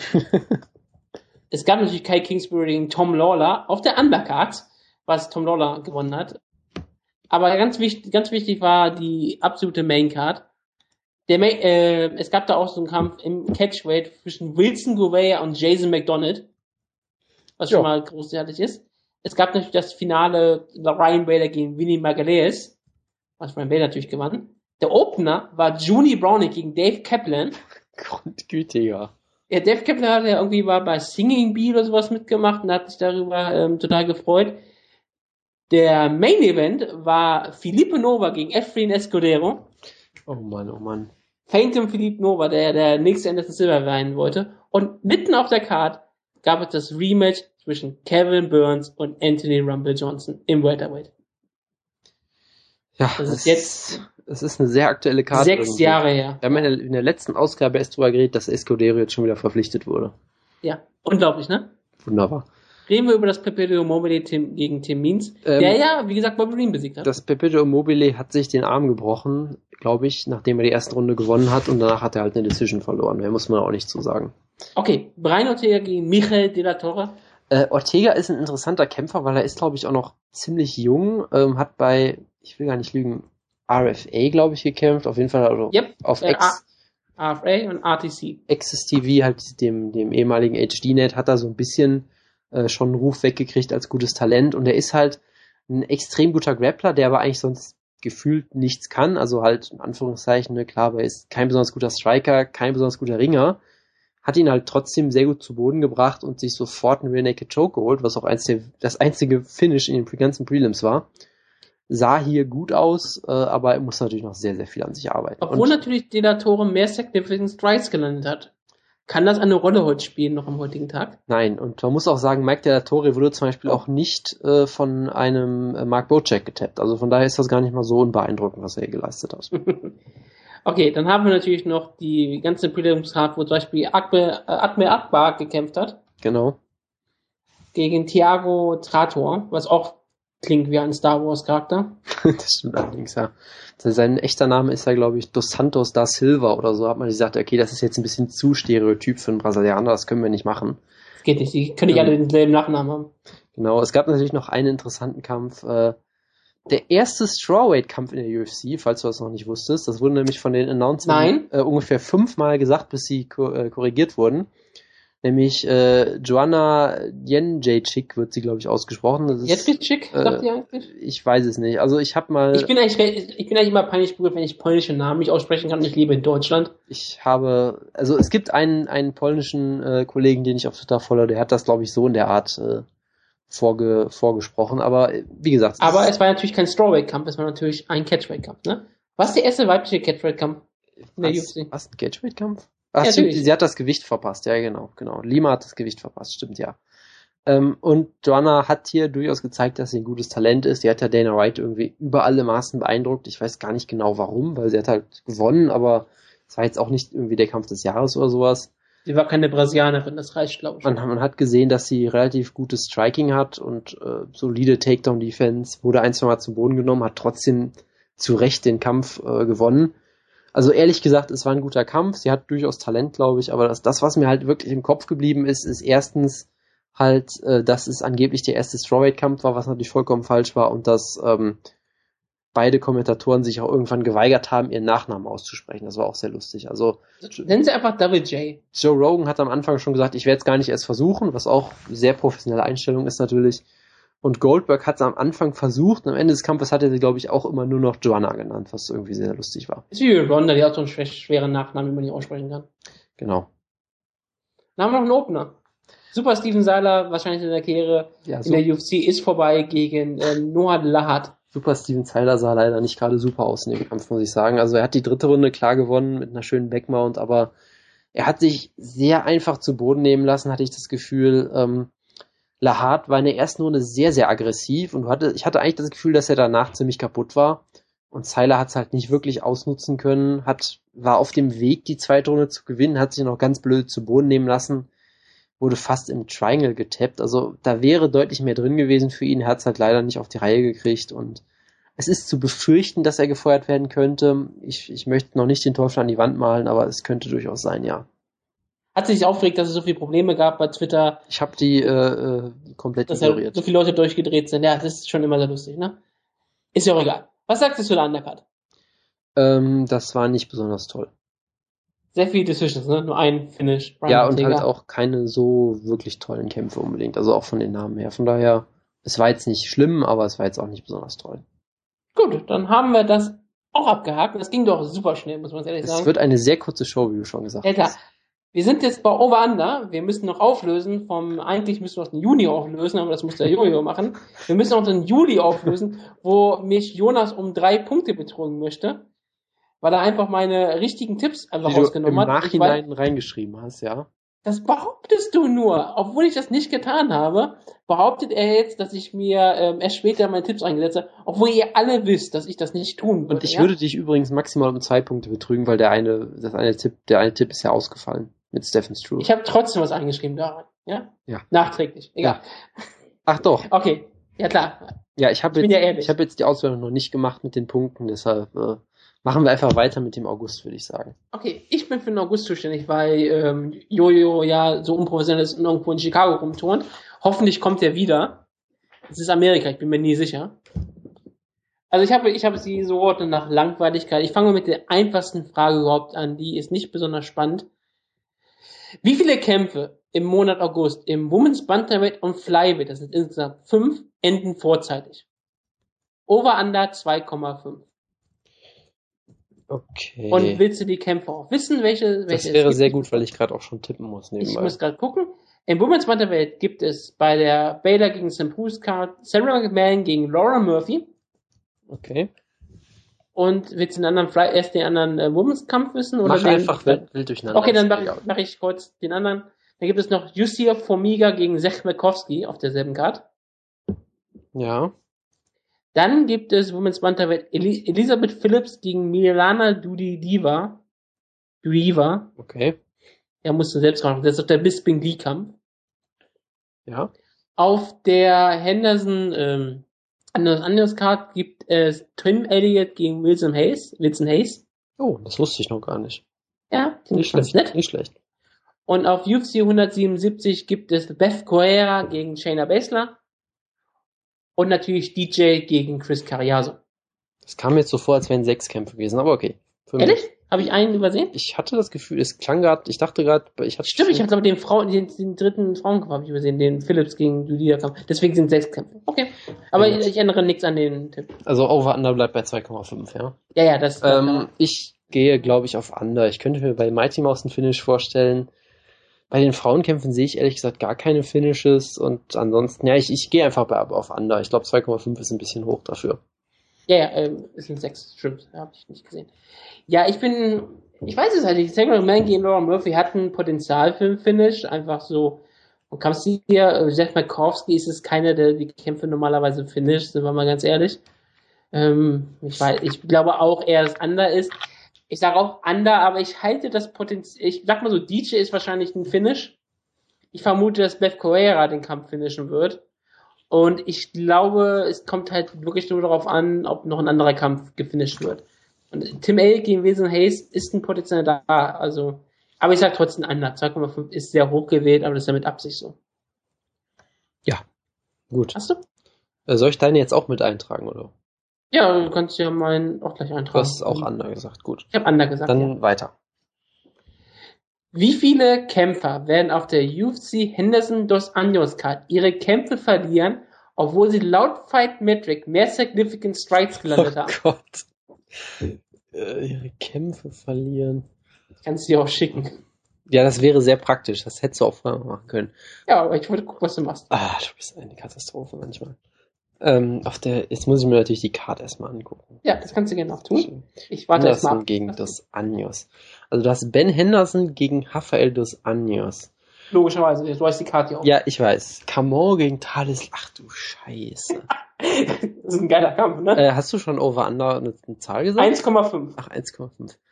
Äh, ich sage, Camon wird mehr Strikes landen, aber wird er verlieren? Das ist die Frage. Damien Da Meyer, ist natürlich da, dass er getappt wird in der dritten Runde oder so. Damien Meyer gegen Mike Pyle. Brandon Thatch gegen Jordan Mean. Max Holloway gegen Bektic. Alter, ich habe überhaupt keine Ahnung, weil ich auch nicht weiß, was es da überhaupt für einen Zusammenhang gibt zwischen Anzahl der Strikes und dem Sieg. Und also das ist eine sehr interessante Auf, auf der Frage. letzten Card, Robbie Lawler hatte weniger Significant Strikes, hatte Decision gewonnen. Das, das habe ich mir da erinnert. Brian, ja. Brian Ortega, habe ich auch gesagt, hat, hat eine Submission geholt, obwohl er auch weniger Significant Strike gelandet. Er hat drei gelandet, der La Torre hat sechs gelandet. Mhm. Und wir hatten ja auch häufiger darüber gesprochen. Du hast auch gesagt, dass Joe Rogan sich über Significant Strikes aufgeregt hat in der Undercard. Nee, er, das er kannte das Konzept einfach nicht. Genau, ich finde das Konzept ja auch vollkommen ähm, komisch, aber ich habe einfach mal gesagt, das ist eine Sache, die kann man sehr einfach kontrollieren und natürlich sehr spannend, weil jemand kann den Kampf ja auch komplett dominieren und damit einen Schlag ausgenommen werden. Genau, also schwierig. Also Ja. Ich, ich gehe einfach mal over, weil es irgendwie interessanter ist, glaube ich. Aber ich kann es auch nicht wirklich begründen, muss ich sagen. Also ich könnte mir halt, wie gesagt, vorstellen, dass Camon im Striking deutlich mehr macht, aber dann halt irgendwie blöd kämpft und zu Boden genommen wird oder sowas. Ich könnte es mir, Damien Meyer könnte ich mir vielleicht auch sogar vorstellen, dass er ihn dann am Ende submittet. Bei Max Holloway gegen Backtitch könnte ich es mir vorstellen, dass Holloway im Stand sehr aktiv ist, aber dann halt am Boden kontrolliert wird und da nicht so viel Strikes kommen, eventuell, die significant sind. Äh, bei Nini Mackie, der kämpft ja auch auf der Karte, das könnte ich mir da auch vorstellen. Also es gibt viele Kämpfe, wo ich es mir theoretisch vorstellen könnte, deshalb sage ich mal over. Ich glaube, ich hätte sogar noch ein paar Kämpfe, wo es ist. Zum Beispiel, Gunnar Nelson hatte weniger Significant Strikes gelandet als Zach Cummins. Das kann ich mir sehr auch gut so, vorstellen, auch, ja. Auch so ein Fakt. Also, ähm, hier, Kev, äh, dieser Mike King gegen Kefel Pendred, was auch auf der Undercard war, auch weniger Strikes gelandet. Beide haben Submissions gewonnen. Stimmt, ja, genau, da wurde äh, Pen äh, Pendelt ja ziemlich verprügelt damals, genau. Auch Joe Proctor gegen Justin Salas, auch so ein Kampf, wo das in der Fall war. Ja, das, Also ist, eine, das ist eine sehr interessante Frage. Und ich meine, es geht auch bei Decisions. Lazen T-Board 44 Strikes, also Strikes gelandet, Petili 54. Nur, dass es auch wirklich so rumgeht. Also manchmal kommt es darauf an, wie man trifft und was man nicht trifft. Mhm. Ich sage aber Under. Ich, ich, es ist so ein bisschen, wo ich auch gedacht habe, vielleicht gehe ich da auch mal over. Bisschen schwierige Frage. Es ist eine sehr interessante Frage. Es ist eine Glücksfrage, ganz ehrlich gesagt. Sicher. Weil wir wissen ja wirklich nicht, was Significant Strikes eigentlich wirklich sind. Es gibt ja, man kann, es, es gibt ja kein richtiges Kriterium. Natürlich gibt es ein Kriterium, was Wirkung auszeigt, oder was auch immer, was klar getroffen ist. Aber es kommt natürlich darauf an, wer wertet das aus, ne? Naja, die, Kriterien für Significant Strikes sind schon relativ klar, aber ja, es ist natürlich schwierig. Ist trotzdem sehr esoterisch. Der letzte Kampf von Uriah Hall wäre zum Beispiel auch ein Beispiel dafür. Okay. Nächste Frage. Ja. Bei wie vielen Prelim-Cards, also bei allen Prelims, ne? Also Fight Pass oder Fox Sports 1, egal, Prelims. Ja, von, von, Im allen, Monat, von, ja. von allen Shows, oder? ja, von allen im, Mon- im Monat August, wird es mehr Finishes als Decisions geben. Okay. Over under 1,5. Um es mal so ein bisschen in Ist- Relation. Wie viele Prelim-Cards gibt's denn? Vier. Es gibt vier Ah, okay. Kämpfe. Ich nehme alle, äh, alles, was äh, Prelim sind, gilt als eine Prelim-Card. Also wenn es zum Beispiel sowas gibt wie bei Henderson gibt es einmal Fight Pass und einmal Fox Sport 2. Das geht als, zählt alles als Prelim. Also es zählt dann als eine Prelim-Card quasi. Ja, genau. Alles, Okay. was als Prelim gilt, gilt hier als eine Card. Verstehe. Ich schicke dir es jetzt und ich habe auch hier, ähm, das musst du nicht posten. Im Monat Juli gab es sechs, äh, gab es sechs Prelim Cards und zwei davon gab es mehr Finishes als Decisions. Hm. Zwei davon waren aber auch komplett ausgeglichen. Im Juni gab, äh, hab, gab, es mehr, gab es vier Prelim Cards, davon gab es zwei, die mehr, Decision, äh, mehr Finishes als Decisions hatten. Im Mai gab es vier und es gab nur eine Card, wo es mehr Finishes als Decisions gab. Und es zählt auch nur, wenn es wirklich mehr gab. Also wenn es unentschieden gilt, ist es nicht als mehr. Logischerweise. Verstehe. Auch Verstehst du also, was ich- ja, was ja, ich ja, sagen will? schon klar. Das ist auch wieder eine interessante Frage, die ich überhaupt nicht, also spontan habe ich nicht die geringste Ahnung natürlich. Ja, du musst aber mal so ein bisschen auf die Cards gucken und sagen, hm, Äh, wo ist das Potenzial für Finishes? Ich glaube, das Problem ist halt auch, dass einige Cards noch gar nicht komplett sind, Genau, natürlich das immer ist- noch dazukommt. das ist, es gibt auch Cards, wo noch gar nicht feststeht, was Prelim und was, äh, was Prelim ist und was ähm, Main Card ist. Über 177. Genau, also, hm, wenn ich mir die aktuellen Trends so angucke, ich gehe, ah, da ist natürlich gut Wie gewählt. gesagt, im letzten Monat hätte es fast vier gegeben, wo es Smash Finishes gab, wo es halt nur ein einziger, ein einziger Kampf gefehlt hat. ja gut, äh, knapp vorbei ist auch daneben. Genau, das meine ich ja damit. Äh, Deswegen ist 1,5 so schwierig. gewählt sein. Oh Ich sag dir immer Over. Ich Okay. bin diesmal mal ein bisschen optimistisch. Ich sage, es gibt ein paar Finishes. Gerade weil es, gibt eine ähm, Tough China, ähm, äh, nicht Tough China, aber es gibt eine China-Karte. Da gibt es so viele chinesische Kämpfer, wo ich nicht erwarte, dass es Decisions gibt. Okay, ja, dann, dann stimme ich dir, glaube ich, zu. Jetzt hast du mich überzeugt. Ich sage Ja, over. dann gibt es so Kämpfe, gibt es viele Kämpfe, ähm, worauf ich gleich auch noch eine Frage zu habe, wo es ein bisschen eindeutig aussieht, wo ich denke, okay, das sieht klar aus wie Aufbaukämpfe und denke, okay, also zwei würde ich schon vermuten. Also ich hoffe, ich bin einfach mal positiv, denke, es gibt auch mal bessere Kämpfe und ich sage einfach mal so, ja, eine Karte gibt es auf jeden Fall, aber eine zweite schwierig, aber ich sage over. Ja. Aber eine interessante Frage, wie ich finde. So, jetzt kommt eine richtig interessante Frage. Dafür musst du, du musst gleich ein paar Screenshots anfertigen. Oh Gott. Bei wie vielen Kämpfen im Monat August, bei dem es nur einen Kämpfer gibt, der, der heute einen Oh, Wikipedia-Artikel hat, siegt derjenige, der keinen Wikipedia-Artikel Kann hat. doch nicht dein Ernst sein. Es, es sind acht Kämpfe. Du machst Over die, du machst die 1,5. Screenshots. Over under 1,5. Nein, du bist für Over zuständig. Du gibst für die Punkte dafür nicht, also bist du dafür zuständig. Ah, Alter, ich dreh durch. Bitte kopier mir mal die Frage rein. Ja, tue ich hier gerade. Es sind acht Kämpfe. Ich hätte eigentlich sagen können, ich hätte eigentlich überlegt, ähm, wo es keine Wikipedia-Kämpfe gibt. Und da habe ich gesehen, oh, es, ist ja tough, es gibt eine China-Karte, da sind eigentlich fast alle nicht bei Wikipedia. Aber ja, ähm, so vielleicht wie der Kampf in, bei Tough China, Ro äh, Rolly Del Horn gegen Yuta Sasaki. Ah, Da hat nur Del Horn einen ähm, Wikipedia-Artikel und das würde da Yuta Sasaki gewinnen, wäre es ein Sieg dafür. Wie vielen Kämpfen? Also es gibt acht Kämpfe, bei denen der kein Wikipedia-Artikel hat. Ich Bei dem nur ein Kämpfer einen Wikipedia-Artikel hat. ich müsste natürlich jetzt theoretisch jede Show durchgucken. Das werde ich Es jetzt. sind acht Kämpfe gerade mal. Also da kannst du kurz so gucken. Du kann- kannst sie die alle kurz nennen. Es ist Tom Watts gegen Sam Elway, Seth Besinski gegen Alan Joben. Es ist Roland Delholme gegen Yuta Sasaki, ähm, Yao Tsikui gegen Royston Wee. Es ist ähm, Be äh, James Wick gegen Val Valmir Lazaro, Max Holloway gegen Mirsad Bektic. Okay, over. Es ist äh, Ramsey Nijem gegen Carlos Diego Ferreira und Ruslan Magomedov gegen Richard Odom. Ich bin ja scho schockiert, dass Mirsad Bektic kein, äh, kein Wikipedia-Artikel hat. Aber es wäre ja nur wär ein Kampf. Glaubst du wirklich, dass zum Beispiel Valmir Lazaro gegen James Wick? Nein, ich glaube einfach, dass Royston Wee verliert, weil der auch total furchtbar ist. Ich weiß nicht mehr, wer ähm, ähm, Bektic ist. Den habe ich die ganze Zeit so gehypt. Das ist doch dieser Top-Prospect bei Bloody Elbow gewesen. Okay, dann sage ich Ander. Gut, das dachte ich mir schon. Okay. Gut. Jetzt kommt eine richtig tolle Frage. Ähm, und ich werde es einfach mal ein bisschen vorlesen, dann ich deine Meinung kann. Es ist, äh, es ist trotzdem nur drei Absätze. Das ist nicht falsch. Nein, ähm, drei Zeilen, Entschuldigung. George St. Pierre, Nate Diaz, Anderson Silva, Cristiano Justino, Jacques Liddell, BJ Penn, Forrest Griffin, Brock Lesnar. Wie viele, Entschuldigung, wie viele von diesen Kämpfern werden diesen Monat, also August, offiziell für einen UFC-Kampf bekannt gegeben werden? Over under 1,5. Okay, die, die Liste musst du mir auf jeden Fall schicken. Ich habe jetzt schon nichts mehr im Kopf. Ich lese, ich lese es nochmal für die Zuhörer vor. Das ist auch sehr gut, ja. Mache ich jetzt auch. Warte, ich schick's dir erstmal.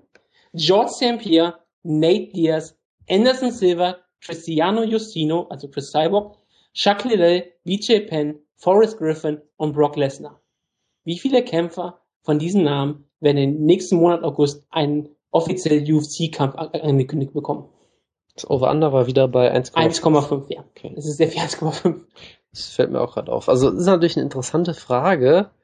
Gerade nachdem er jetzt im September ein riesiger Kam Kampf angekündigt Genau, wurde, wo der keine Ahnung, wie irgendjemand hat, wer das überhaupt sein könnte, weil es irgendwie niemanden mehr gibt aktuell. Ja. Also, ich glaube, Brock Lesnar kann man ja eigentlich rausstreichen, würde ich einfach behaupten. Ich auch, aber Ähm, ich musste ein paar Namen, ich wollte acht Namen nennen. Wer Dann ist schon klar, klar GSP? Ich wollte nicht beide Diazes nennen, das war das Problem. also GSP kannst du auch rausstreichen, würde ich behaupten. Ähm, Der kämpft bestimmt nicht auf der, äh, auf der Semi-Main Event für John das Jones. glaube ich allerdings auch nicht. Äh, Nate Diaz, hä? Anderson Silva, also es wäre natürlich prinzipiell möglich, dass sie Anderson Silva für Januar Also nicht- ankündigen. Genau, es geht nicht darum, wann der Kampf stattfindet, Mhm. sondern dass er im August angekündigt wird. Und es kann natürlich sein, dass Anderson Silva im Februar einen Kampf haben wird und dass sie jetzt Chris Cyborg unter Vertrag nehmen und sie im Dezember kämpfen wird. Genau, also da gibt's Und ja, dass Chuck Liddell sein, sein, seinen Traum erfüllt, dass er endlich hier George Foreman werden darf und doch nochmal einen Kampf haben wird. ich Und BJ Penn trotzdem wieder aufwacht und sagt, ich muss doch wieder kämpfen. ich überleg gerade, hat, wurde Cyborg, äh, ein Kampf wurde für die noch nicht angekündigt, ne? Es Nein, wurde, auch noch nicht beim Victor. es wurde aber, glaube ich, gesagt, dass sie bald einen kriegt oder irgendwie sowas, ne? ja, aber das hat ja nichts zu behaupten. Nee, aber es gab ja auf jeden Fall schon die Gerüchte, das meinte ich damit. Klar, aber es geht um UFC-Kämpfe, ne? Also im Ach, Victor ach, UFC, ach, äh, okay, okay, stimmt, stimmt, stimmt. UFC. Es geht darum, wirklich UFC. Und du weißt nie, ob UFC sich auch umentscheiden, ob man sie verpflichtet. Stimmt, ja, stimmt, kein Invicta. Ich schreib's einfach mal dazu. Sonst würde ja Brock Lesnar auch Wrestling-Kämpfe zählen wahrscheinlich. Das wäre ja Naja. Invicta ist halt quasi, ne? Also dann würde ich anders sagen, weil GSP kannst du für mich rausnehmen. Anderson Silva glaube ich nicht. Cyborg Ich hatte- wird nicht Entschuldigung. komplett in die UFC sofort geschmissen werden. Liddell, BJ Penn, Forrest Griffin, Brock Lesnar, nein. Also daher sage ich under. Es würde vielleicht auch anders sein. Ich hatte erst statt Nate Diaz Nick Diaz stehen gehabt. Und jetzt kommt natürlich die Frage, wird Nick Diaz gegen Anderson Silva angekündigt? Tja, dann wäre die Frage interessanter gewesen, aber jetzt ist Nein, ich finde eigentlich nicht, weil dann hast du ja sofort, du musst ja nur der Meinung sein, wird der Kampf angekündigt, sagst du over und sagst, du wirst dann nicht angekündigt, ist es under. Nate Diaz ist natürlich das Potenzial, dass sein Vertrag auch jetzt wieder verlängert wird und dann kriegt er sofort einen Kampf angekündigt. Das ist ein bisschen so die Frage. Glaubst du, dass Nate Diaz zurückkommt? Glaubst du, dass Anderson Silva zurückkommt? Tja. George St. Pierre kann auch jederzeit zurückkommen. Er muss ja nicht jetzt kämpfen. Tja, also. Die Japan kann jederzeit zurückkommen, das war ich bei dem immer. Wie gesagt, ich, ich sage einfach Under, weil ich glaube, das ist dann doch un sehr unwahrscheinlich. Bitteschön. Es ist sehr unwahrscheinlich und ähm, weil ich, ich muss ein paar Risiko eingehen, ich sage aber mal Over. Du musst gar nichts. Doch, natürlich, ich muss jetzt ein paar Risiken eingehen. Ich sage Over. Ich sage es, ähm, Anderson Silver kriegt einen Kampf angekündigt gegen Nick Diaz und ähm, Chuck Liddell kämpft gegen John Jones, weil er kurz einspringt. Das ist nämlich der Kampf, den sie jetzt ankündigen wollen. Das wollen wir natürlich auch nicht sagen. Ich werde dich persönlich dafür äh, haftbar machen, wenn das so passiert. Ich stell mir wirklich vor, Chuck Liddell springt es, äh, kämpft es auf dieser September-Card, weil das mehr Pay-Per-View-Preis ziehen könnte. Und dann kämpft Chuck Liddell, keine Ahnung, ich weiß nicht, gegen wen er, gegen wen er überhaupt kämpfen könnte. Rumble Johnson. Das wäre geil, ne? Chuck Liddell gegen Rumble Johnson. Bringen Sie bitte nicht auf Ideen. Oh Mann, oh Mann, oh Mann. Die Frage habe ich dir. Jetzt sind wir durch, oder? Ja. ja, jetzt sind wir durch und jetzt hast du die Überleitung noch perfekt. Du willst nämlich die News-Ecke machen, denn es gibt ja jetzt im September einen gigantischen Kampf, wo UFC John Jones gesagt hat, hier, wir haben einen großen Kampf für deine September-Card gegen Danny Cormier, der wird die Pay-Per-Views fast verdoppeln. Das wird äh, für dich dein größter Payout sein überhaupt. Wir haben diesen riesigen Kampf. Wir können noch nicht sagen, wer, und bisher weiß niemand irgendwas. Es ist wahrscheinlich nicht Gina Carano gegen Ronda Rousey, was so spontan so mir einfallen würde als einziger Kampf. Ja. Aber der würde ja irgendwann im Dezember stattfinden. Genau, also da, da wurde ja, glaube ich, entweder mit Dezember oder mit Januar geplant, weil da genau. ja sehr viel aktuell los ist. Und dann überlegst du wirklich, was könnte sein? Es könnte ja wirklich nur eine Rückkehr von irgendjemandem sein und ich glaube nicht, dass George. Pierre spontan September kämpfen wird und nicht auf äh, nicht im Main Event. Genau. Ich meine, wenn er kämpft, kämpft er im Main Event. Das glaube ich allerdings auch. Also Nick Diaz hat jetzt einen Vertrag unterschrieben. Genau. Für zwei Kämpfe kriegt er erst einen Aufbaukampf und dann erst einen Silber. Es ist schön, dass du mir alle News vorwegnimmst übrigens. Entschuldigung. Nee, es ist schon, ist wunderbar. Also, das sind die einzigen News, die ich kenne. Genau, also Nick Diaz hat ja auf jeden Fall wieder seinen Vertrag unterschrieben ähm, oder verlängert, wie auch immer. Aber selbst da, also prinzipiell könntest du Nick Diaz natürlich gegen irgendwen stellen. Der ist ja eigentlich immer fit, sagt man zumindest so, dass er eigentlich immer seine Triathlons läuft und immer fit ist. Aber ich sag mal so, Nick Diaz ist schon auf irgendeinem Level ein Star, aber wenn du dir überlegst, es muss ein Kampf sein mit, mit Nick Diaz, der signifikant Beiß ziehen würde und dann gibt's halt fast Nick, sehr wenig, also außer Anderson Silver fällt mir da echt keiner ein, den sie, wo Chuck Liddell.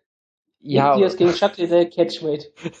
Super. 195 Pfund oder so. Also, ich weiß es wirklich nicht. Vielleicht ist es ja Nick Diaz gegen Joe Riggs, aber der hat jetzt auch schon einen Kampf, um mal noch eine News vorwegzunehmen, nämlich Joe Riggs wurde von der UFC wieder verpflichtet der Fight Bester von Bellator, der danach, glaube ich, nie mehr Bellator gekämpft hat. Und der Typ, den er besiegt hat im Finale, ist auch nie bei Bellator mehr angetreten danach. Also kämpft bei Titan FC oder großartige, großartige Serie. Dorix kämpft gegen Paulo Thiago, weil Paulo Thiago aus irgendeinem Grund nochmal einen Sieg äh, holen will, weil die UFC ihn irgendwie behalten will. Nee, also der wird es auch nicht sein. Ähm, Chelson und Vitor Belfort werden es, glaube ich, auch nicht sein. Da können wir gleich nochmal drüber reden. Äh, Conor McGregor wird es auch nicht sein. Also es bleibt echt irgendwie kaum jemand übrig. Uriah Faber ist auch verbucht, der auch noch so ein bisschen so ein kleiner Star ist, aber auch in die Rolle sicherlich nicht passen würde. Und ansonsten, mir fällt sonst halt wirklich niemand ein, weil sonst sind ja eigentlich alle Champions sind verletzt oder schon gebuckt oder waren gerade erst aktiv. Carano gegen Cyber kann ich mir nicht vorstellen. Anderson Silva kann ich mir absolut nicht vorstellen. Und selbst sowas wie Misha Tate geht ja auch nicht gegen Cyborg oder sowas. Die kämpft in Japan. Genau. Ich meine sowas ginge ja auch nicht. Genau. Runter. Also, und äh, von Anderson Silva hat man ja, glaube ich, gehört, dass er gerne im Februar kämpfen will. Und dann glaube ich nicht, dass du einfach sagst, ja, ich wollte eigentlich im Februar kämpfen, aber kämpfe ich mal ein halbes Jahr früher, das passt schon. Aber in meiner Verletzung ist genau. es ja egal, also, kann ich spontan das, das, äh, Gut, okay. Ich, wenn du, wenn du so einen Kampf machen möchtest, dann ist Nick Diaz super, weil er tritt nicht gegen die Beine. Das ist sicherlich ein guter Punkt, ja, aber trotzdem wird das, glaube ich, nicht passieren.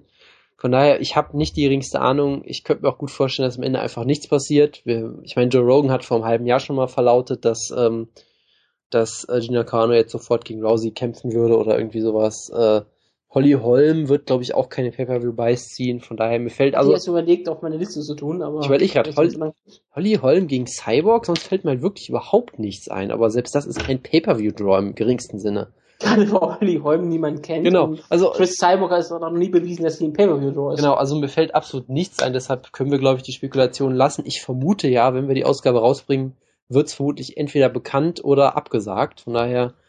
Ähm, also der Kampf soll heute oder morgen bekannt gegeben werden. So genau, von daher sind wir bestimmt eh nicht mehr aktuell, sobald wir veröffentlichen. Deshalb lass uns mal weitermachen. Ähm, Wir haben natürlich ein paar News. Äh, die große News natürlich, dass Alexander Gustafsson sich, ich glaube, der Meniskus ist es, auf jeden Fall irgendeine Knieverletzung zugezogen hat, die wohl nicht so schwerwiegend ist, aber halt klar wurde, dass er dann erstmal nicht kämpfen kann.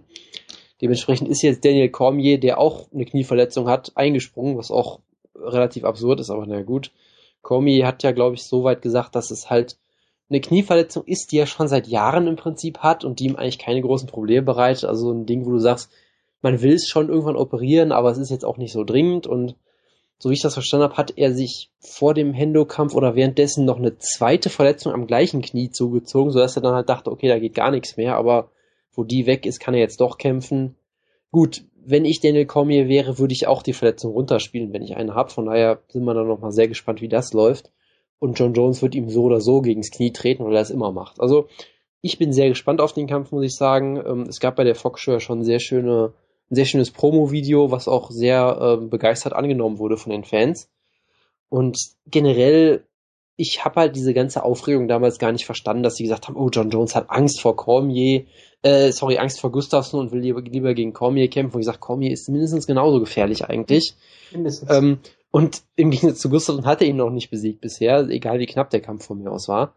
Von daher, ich habe von diesem ganzen Gerede eigentlich überhaupt nichts gehalten und freue mich eigentlich fast genauso sehr, vielleicht sogar noch mehr auf diesen Kampf eigentlich. Ja, es ist ein ziemlich geiler Kampf. Ich muss sehen, wie fit ist Danny Cormier, aber wenn er ähm, fit genug ist zu kämpfen, dann, dann hat er auch keine Ausrede.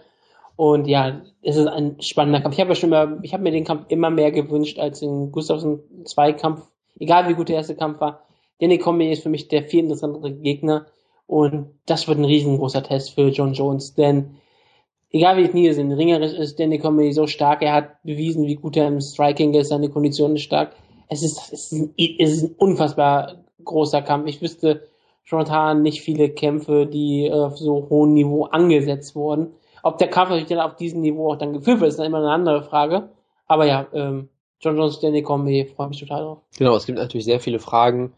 Ne, also du kannst natürlich sagen, John Jones hat noch nie gegen so einen guten Ringer gekämpft. Genauso gut hat Daniel Cormier natürlich noch nie gegen so einen Striker gekämpft. Also wir werden da eh noch viel drüber reden. Aktuell bin ich einfach mal sehr gespannt auf den Kampf und es ist für mich kein großer Ausfall und den Kampf gegen Gustafsson, den will ich natürlich trotzdem noch sehen. Der wird ja auch nicht davonlaufen. Gustafsson ist ja noch relativ jung, von daher wird das schon.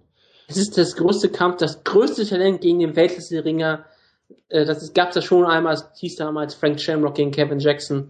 Das ist jetzt der legitime Nachfolger des, dieses Kampfes gefunden. Also John Jones gewinnt per Armbar in 16 Sekunden, oder wie war das? Das wäre geil, oder? Also, das wär, stell dir mal wirklich vor, dass das passiert.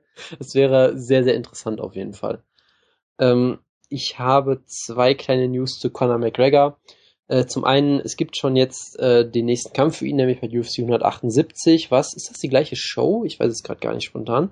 Ich glaube ja, schon. Ich kenne mit Zahlen echt Ja, es ist die, die gleiche Show wie äh, Cormier gegen Jones. Dann bestimmt der dritte Kampf bei, bei dem Pay-Per-View oder so gegen Dustin Poirier. Das ja ein Kampf, ein Kampf ist, den wir in der letzten Ausgabe, über den wir schon spekuliert haben, ich bin sehr gespannt. Ich sehe McGregor, glaube ich, sogar als leichten Favoriten, aber es ist auf jeden Fall ein sehr harter Test für ihn und wird sehr, sehr interessant. Was sagst du dazu? Ähm, Dustin Poirier wird Conor McGregor die Grenzen aufzeigen. Und zwar im großen Stile. Also nicht im kleinen Stil, sondern im großen Stil, okay? Ja, er wird ähm, McGregor lä lächerlich machen. Okay. Apropos im ganz großen Stil, Conor McGregor hat jetzt auch bekannt gegeben, er wird in ungefähr einem Jahr im äh, Ende 2015 endlich seine lange erwarteten Memoiren veröffentlichen, hat jetzt einen Buchdeal schon abgeschlossen. Ein Buch, was du dir bestimmt sofort kaufen wirst. Wie damals ich, das Chiel Sonnenbuch. Vielleicht sogar in zweifacher Ausführung diesmal wieder. Ich habe eine zweifache Ausführung von Chiel Sonnenbuch? Äh, da bin ich mir ziemlich sicher, dass du es zweimal gekauft hast und dann einmal mir angedreht hast oder irgendwie sowas.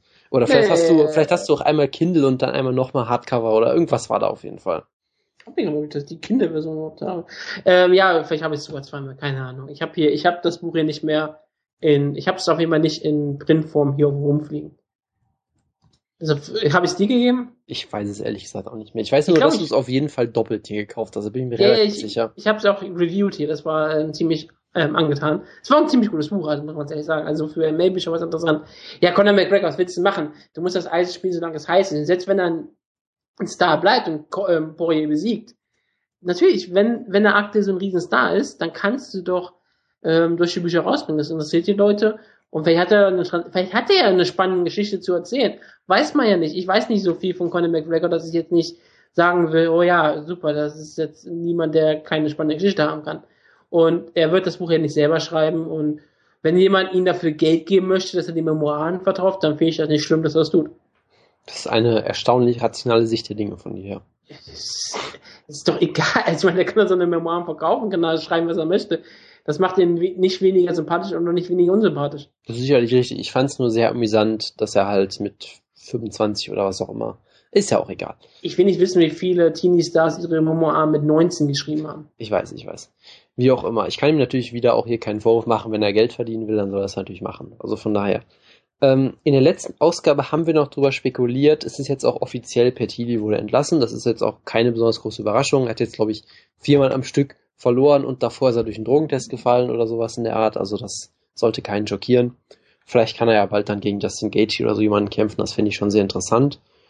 Oder aber er geht zu Bellator. Das kann natürlich auch sein, denn Bellator verpflichtet ja auch wieder im großen Stil Leute.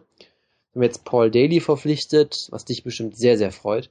Und ja, Bellator habe ich vor kurzem gelesen, weil ich wollte Paul Daly auch erst auf meine Liste setzen. Hm. Dann habe ich gesehen, oh, der ist bei Bellator. Und sie haben auch Melvin Menhoff verpflichtet, der gerade erst vor wenigen Tagen brutal ausgenockt wurde. Die Kick kämpfen gegeneinander. In dem Kickboxkampf. Äh, das glaube ich aktuell nicht, nein.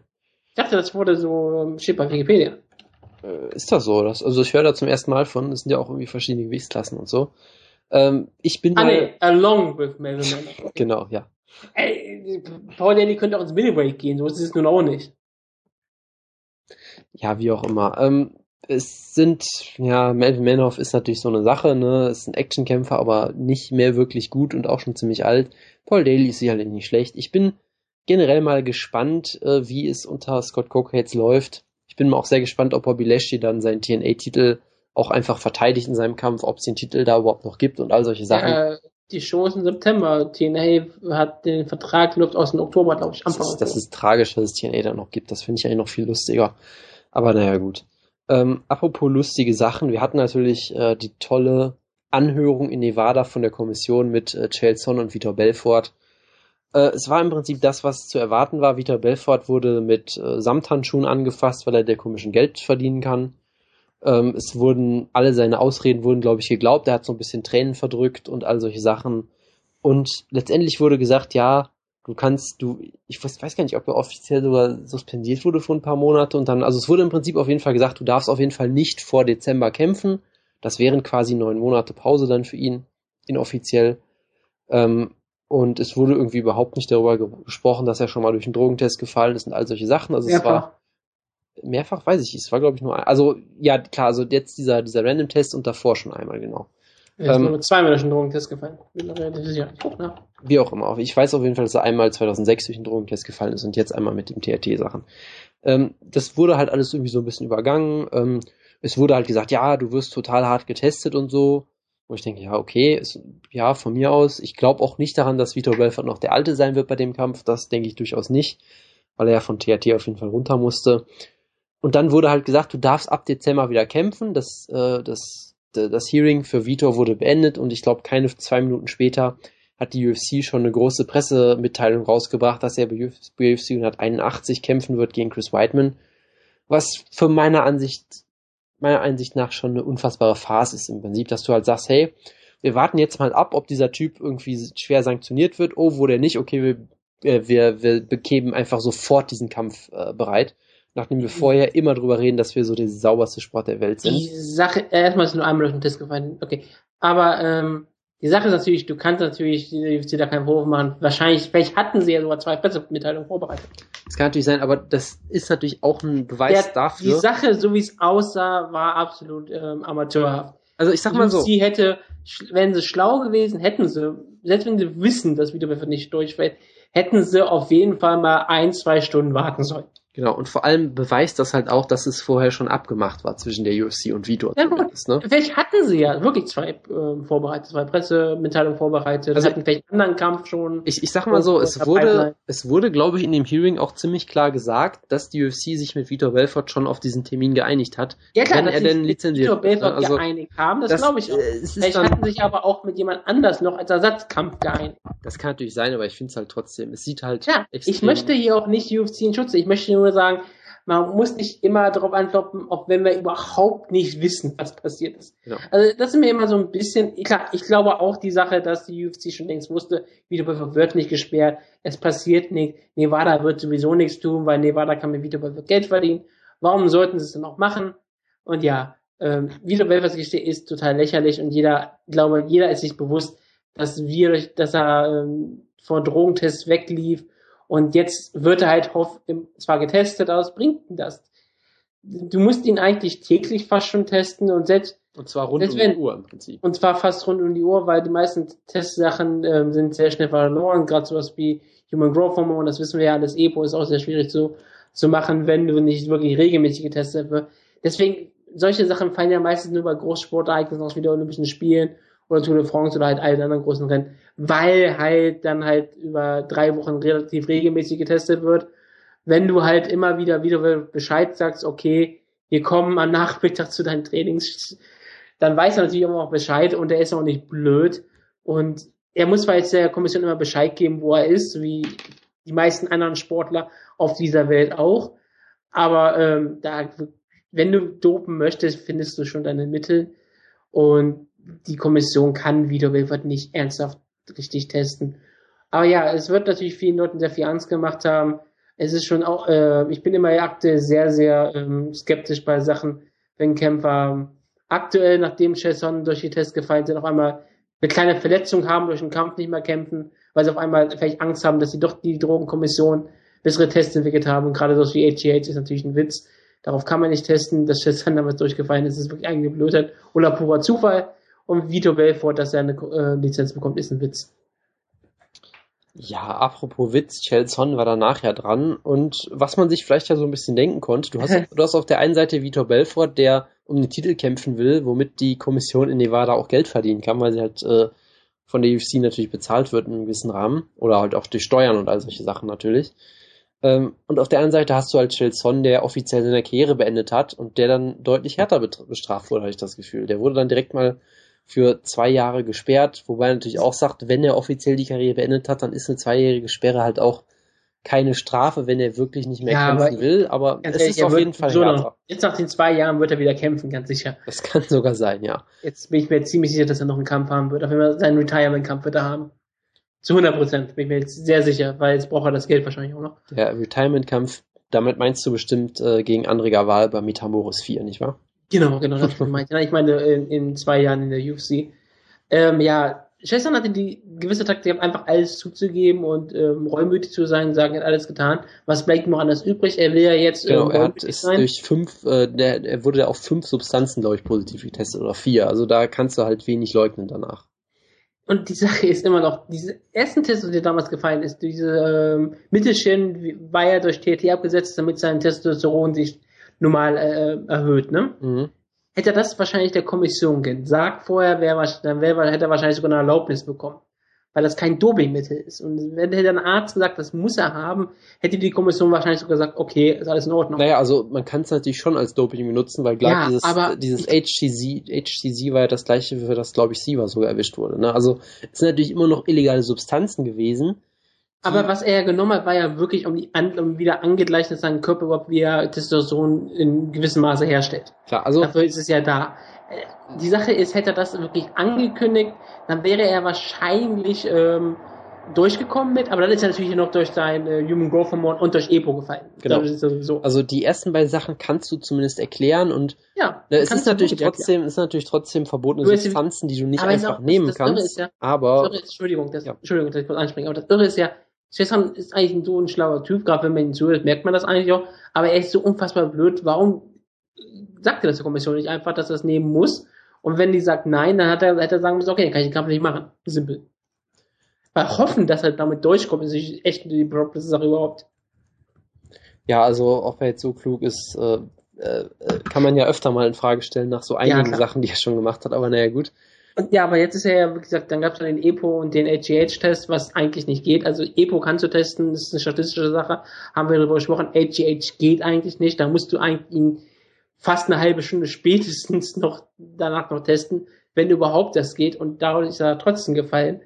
Also da gibt's ja manchmal Verschwörungstheorien, wie irgendjemand wollte das dann auswissen. Ich könnte das sogar teilweise glauben, weil das einfach so absurd ist, dass er wirklich durch einen ATH-Test gefallen ist, weil das eigentlich nicht geht. Und ja, jetzt hat er halt reumütig getan, hat er nichts anderes zu tun. Es geht ja bei Sheshan nur darum, dass er jetzt so aufräumen möchte, sagen, ja, ich habe alles getan, tut mir leid, und dass er jetzt ein Jahr oder anderthalb Jahre unterm Radar fliegt, damit er dann wieder angestellt werden kann von Fox und UFC. Weil wenn er jetzt reumütig tut und sagt, ich habe meine Strafe abgesessen, dann kann er ja wieder zurück, weil du willst ja niemanden ewig bestrafen. Er ist ja, ist ja nicht der Judas der UFC. Genau. Also es ist halt wirklich eine absolut schwierige Sache bei Chessan. Er wurde ja auch ähm, nicht ähm, geldlich bestraft, außer natürlich, dass er den Test bezahlen musste und die Ärzte bezahlen musste. Er hätte noch eine riesengroße ähm, Strafe äh, kassieren können. Die wurde ihm aber ähm, erlassen, weil er halt seine Jobs verloren hat. Haben gesagt, ja, wir müssen ja nicht auf jemanden noch eintreten, der am Boden liegt. Ist ein bisschen ähm, nett, sagen wir es mal so, aber man kann es ja auch verstehen. Ja, letztendlich wäre das natürlich dann trotzdem seine eigene Schuld und ne, also ja die, natürlich, ja, aber klar, ein bisschen Fingerspitzen darf ja so eine Kommission auch mal zeigen. wie auch immer. Auf jeden Fall äh, schließen wir vielleicht mal mit einer letzten News, nämlich die UFC hat Henry Sejudo verpflichtet, über den wir auch schon öfter mal geredet haben. Ein, Du, ja, ich von mir aus auch ein Goldmedaillengewinner im, ich glaube, es war Freistilring 2008, ist auch noch ein ziemlich junger Kerl, ist glaube ich 25, galt dann halt als eines der größten Talente überhaupt, weil natürlich er hat olympische Goldmedaille im Ringen gewonnen und ist trotzdem noch, okay, er ist 27, aber er ist trotzdem noch ziemlich jung. Ist ja nicht so wie viele Leute, die vielleicht äh, erst mit Anfang 30 dann so eine Medaille gewinnen und dann quasi schon alt sind, wenn sie anfangen. Er hingegen ist noch ziemlich jung, natürlich ein hervorragender Athlet, ähm, hat auch noch einen Migrationshintergrund. Ich glaube, beide Eltern sind Mexikaner und äh, wäre dann natürlich für die UFC sicherlich auch in der Hinsicht sehr interessant. Hat schon ähm, selbst die WWE hat ihn mal getestet, ob sie, ob sie ihn haben wollten, weil die suchen ja ihren großen Latino-Superstar. Das, obwohl er ja im Flyweight ist, ein sehr, sehr er ist ähm, 1,62 Meter, kleines- ja. Ja klar, aber trotzdem hat, die, hat WWE gesagt, okay, vielleicht sollten wir ihn vielleicht mal verpflichten. Hat dann aber Abstand genommen, weil er halt doch, doch ein bisschen zu klein ist. Genau, also im Prinzip hat er sehr viel, was ihn zum Star machen könnte. Er hat auch gewisses Charisma offenbar, hat glaube ich auch einige TV-Auftritte und so weiter gehabt nach den Olympischen Spielen. Hat auch ein bisschen mal geboxt, glaube ich. Also im Prinzip hat er auf dem Papier alles, was du dir vorstellen kannst, um ein absoluter Topkämpfer zu werden. Das Problem ist halt, schon vor seinem MMA-Debüt gab es halt viele Unkenrufe, die gesagt haben, oh je, ob das jemals was wird. Es ist sehr anzuzweifeln. Letztendlich hatten die auch alle recht, weil die haben halt alle gesagt, der scheint sich nach den Olympischen Spielen nicht mehr auf irgendwas richtig konzentriert zu haben, hat ja auch die Qualifikation für, ich glaube, ich weiß gar nicht, ob es die Olympischen Spiele danach waren, ich glaube 2012, die hat er auch verpasst, weil er das irgendwie alles nicht mehr ernst genommen hat und hat äh, einige private Probleme auch gehabt und generell schien er irgendwie alles nicht so richtig ernst zu nehmen. Und genau das ist halt auch im Prinzip eingetroffen. Also er ist bisher unbesiegt, okay, hat gegen wirklich niemanden gekämpft, den man irgendwie kennen würde. Äh, hat in seinen letzten zwei Kämpfen jeweils, glaube ich, immer das Gewicht verpasst, hat ein paar Mal Kämpfe abgesagt, also sehr viel Drama in der Hinsicht. Also genau die ganzen Befürchtungen im Prinzip bestätigt und halt währenddessen immer trotzdem gewonnen, aber wie gesagt, er sagt jetzt auch nur bedingt was aus. Ähm, und jetzt hat die UFC ihn halt verpflichtet, was natürlich auch sehr kurios ist, weil ich sag mal, das, was er bisher geleistet hat, lässt sich jetzt nicht unbedingt positiv stimmen vielleicht, aber du siehst halt, die UFC hat mit Demetrius Johnson schon einen Champion, der nicht drawt. Äh, Sie haben solche Challenger wie Chris Carriasso aktuell, von daher kann ich mir durchaus vorstellen, dass sie so ein bisschen, ich will jetzt nicht sagen Panik gekriegt haben, aber schon so ein bisschen, dass sie halt gemerkt haben, okay, wir müssen mal schnell was machen hier. Wir wollen nach Mexiko, wir wollen in den lateinamerikanischen Markt mehr und für alles das könnten wir ihn gut gebrauchen und ich glaube schon, dass sie es deswegen auch gemacht Ist er eigentlich haben. offiziell Mexikaner? Äh, Ich glaube, offiziell ist er Amerikaner. Super. Ja, aber äh, wie gesagt, äh, denken ja auch, dass Cain Velasquez in Mexiko ein Riesenstar wird. Von daher warten wir einfach mal ab. Ähm, ich vermute auch, dass sie so hoffen, dass er jetzt das endlich ernst nimmt, quasi gezwungen wird, so, oh, ich kämpfe jetzt nicht mehr bei Legacy Fighting oder bei irgendwelchen Shows, die nur existieren, damit ich da kämpfen kann, sondern ich bin in der gottverdammten UFC Kämpfer auf Fight Pass. und ich kämpfe gegen Scotty Jorgensen, der ein sehr äh, respektabler Kämpfer ist. Vielleicht ist das einfach die Hoffnung, dass er es jetzt auch wirklich ernst nimmt und jetzt auch wirklich auf sein Gewicht achtet und all solche Sachen und dann sich auch besser entwickeln kann. Ich meine, die Befürchtung ist ja durchaus da, dass er, wenn du ihn einfach weiter in dieser Independent-Szene kämpfen lässt, dass er es einfach nie ernst nimmt und dann einfach es irgendwann vielleicht auch zu spät ist für ihn. Von daher, ich kann es verstehen, ich bin mal gespannt. Ich könnte mir durchaus vorstellen, dass er gegen Jorgensen direkt verliert, weil Scotty Jorgensen war mal verdammt gut. Er hat seitdem ziemlich stark abgebaut in letzter Zeit, aber er ist eigentlich trotzdem noch ja, er ein ist guter ein Kämpfer. Verdammter Veteran. Genau, er ist immer noch ein verdammt guter Kämpfer. Und Cejudo hat halt bisher noch gegen niemanden gekämpft und hat im Prinzip weiterhin, glaube ich, nur sein Ring. Und ob das reicht, wird sich halt zeigen. Ja, von daher, ich bin mal sehr gespannt, wie das läuft. Willst du noch irgendwas dazu sagen? Ich habe zu diesem Kerl von den Namen überhaupt nie was gehört, bis erst, dass er released wurde. Dass du bestimmt über solche Leute geredet hast und ich bestimmt auch dabei war, Äh, du ändert warst nichts an der- ändert nichts an- ändert nichts an der Tatsache, dass ich dir sowieso meistens nicht zuhöre. Vielen Dank und das ist auch ein gutes Fazit für die Ausgabe, glaube ich. Ehrlich, du hast keine News, es waren drei Punkte gerade mal. Äh, die die Ausgabe ist ja auch lang genug, oder? Aber ich dachte, du hast jetzt irgendwelche spannenden Kampfankündigungen, wie, ich habe keine Ahnung. Raya Faber kämpft irgendwo. Ja, gegen einen Jobber in Japan auf Fight Pass. Herzlichen Glückwunsch. Ja, aber das ist doch, das ist doch, was Raya Faber immer wollte. Ich wollte die Ausgabe halt etwas kurz halten, deshalb äh, Haben wir doch. Ja. Aber wir reden jetzt auch nicht darum, über Art David, der erzählt, warum Rickson, Hickson Gracie nie in der UFC gekämpft hat. nein, Okay. weil ich, weil ich nicht weiß, was er gesagt hat. Ist mir auch vollkommen wurscht. Gut. Dann können wir die Ausgabe jetzt beenden. Das war ja eine kurz kleine Ausgabe in kleiner Runde. Da freut sich der Jo, der hat da was zum Anhören. Ob er das bestimmt nicht hören wird, ich weiß ich nicht. Er ist, er so professionell wie ich und hört sich natürlich jede Ausgabe an. Ähm, er ist, glaube ich, das Gegenteil von dir, deshalb hört er sich vielleicht ja doch wirklich an. Unglaublich.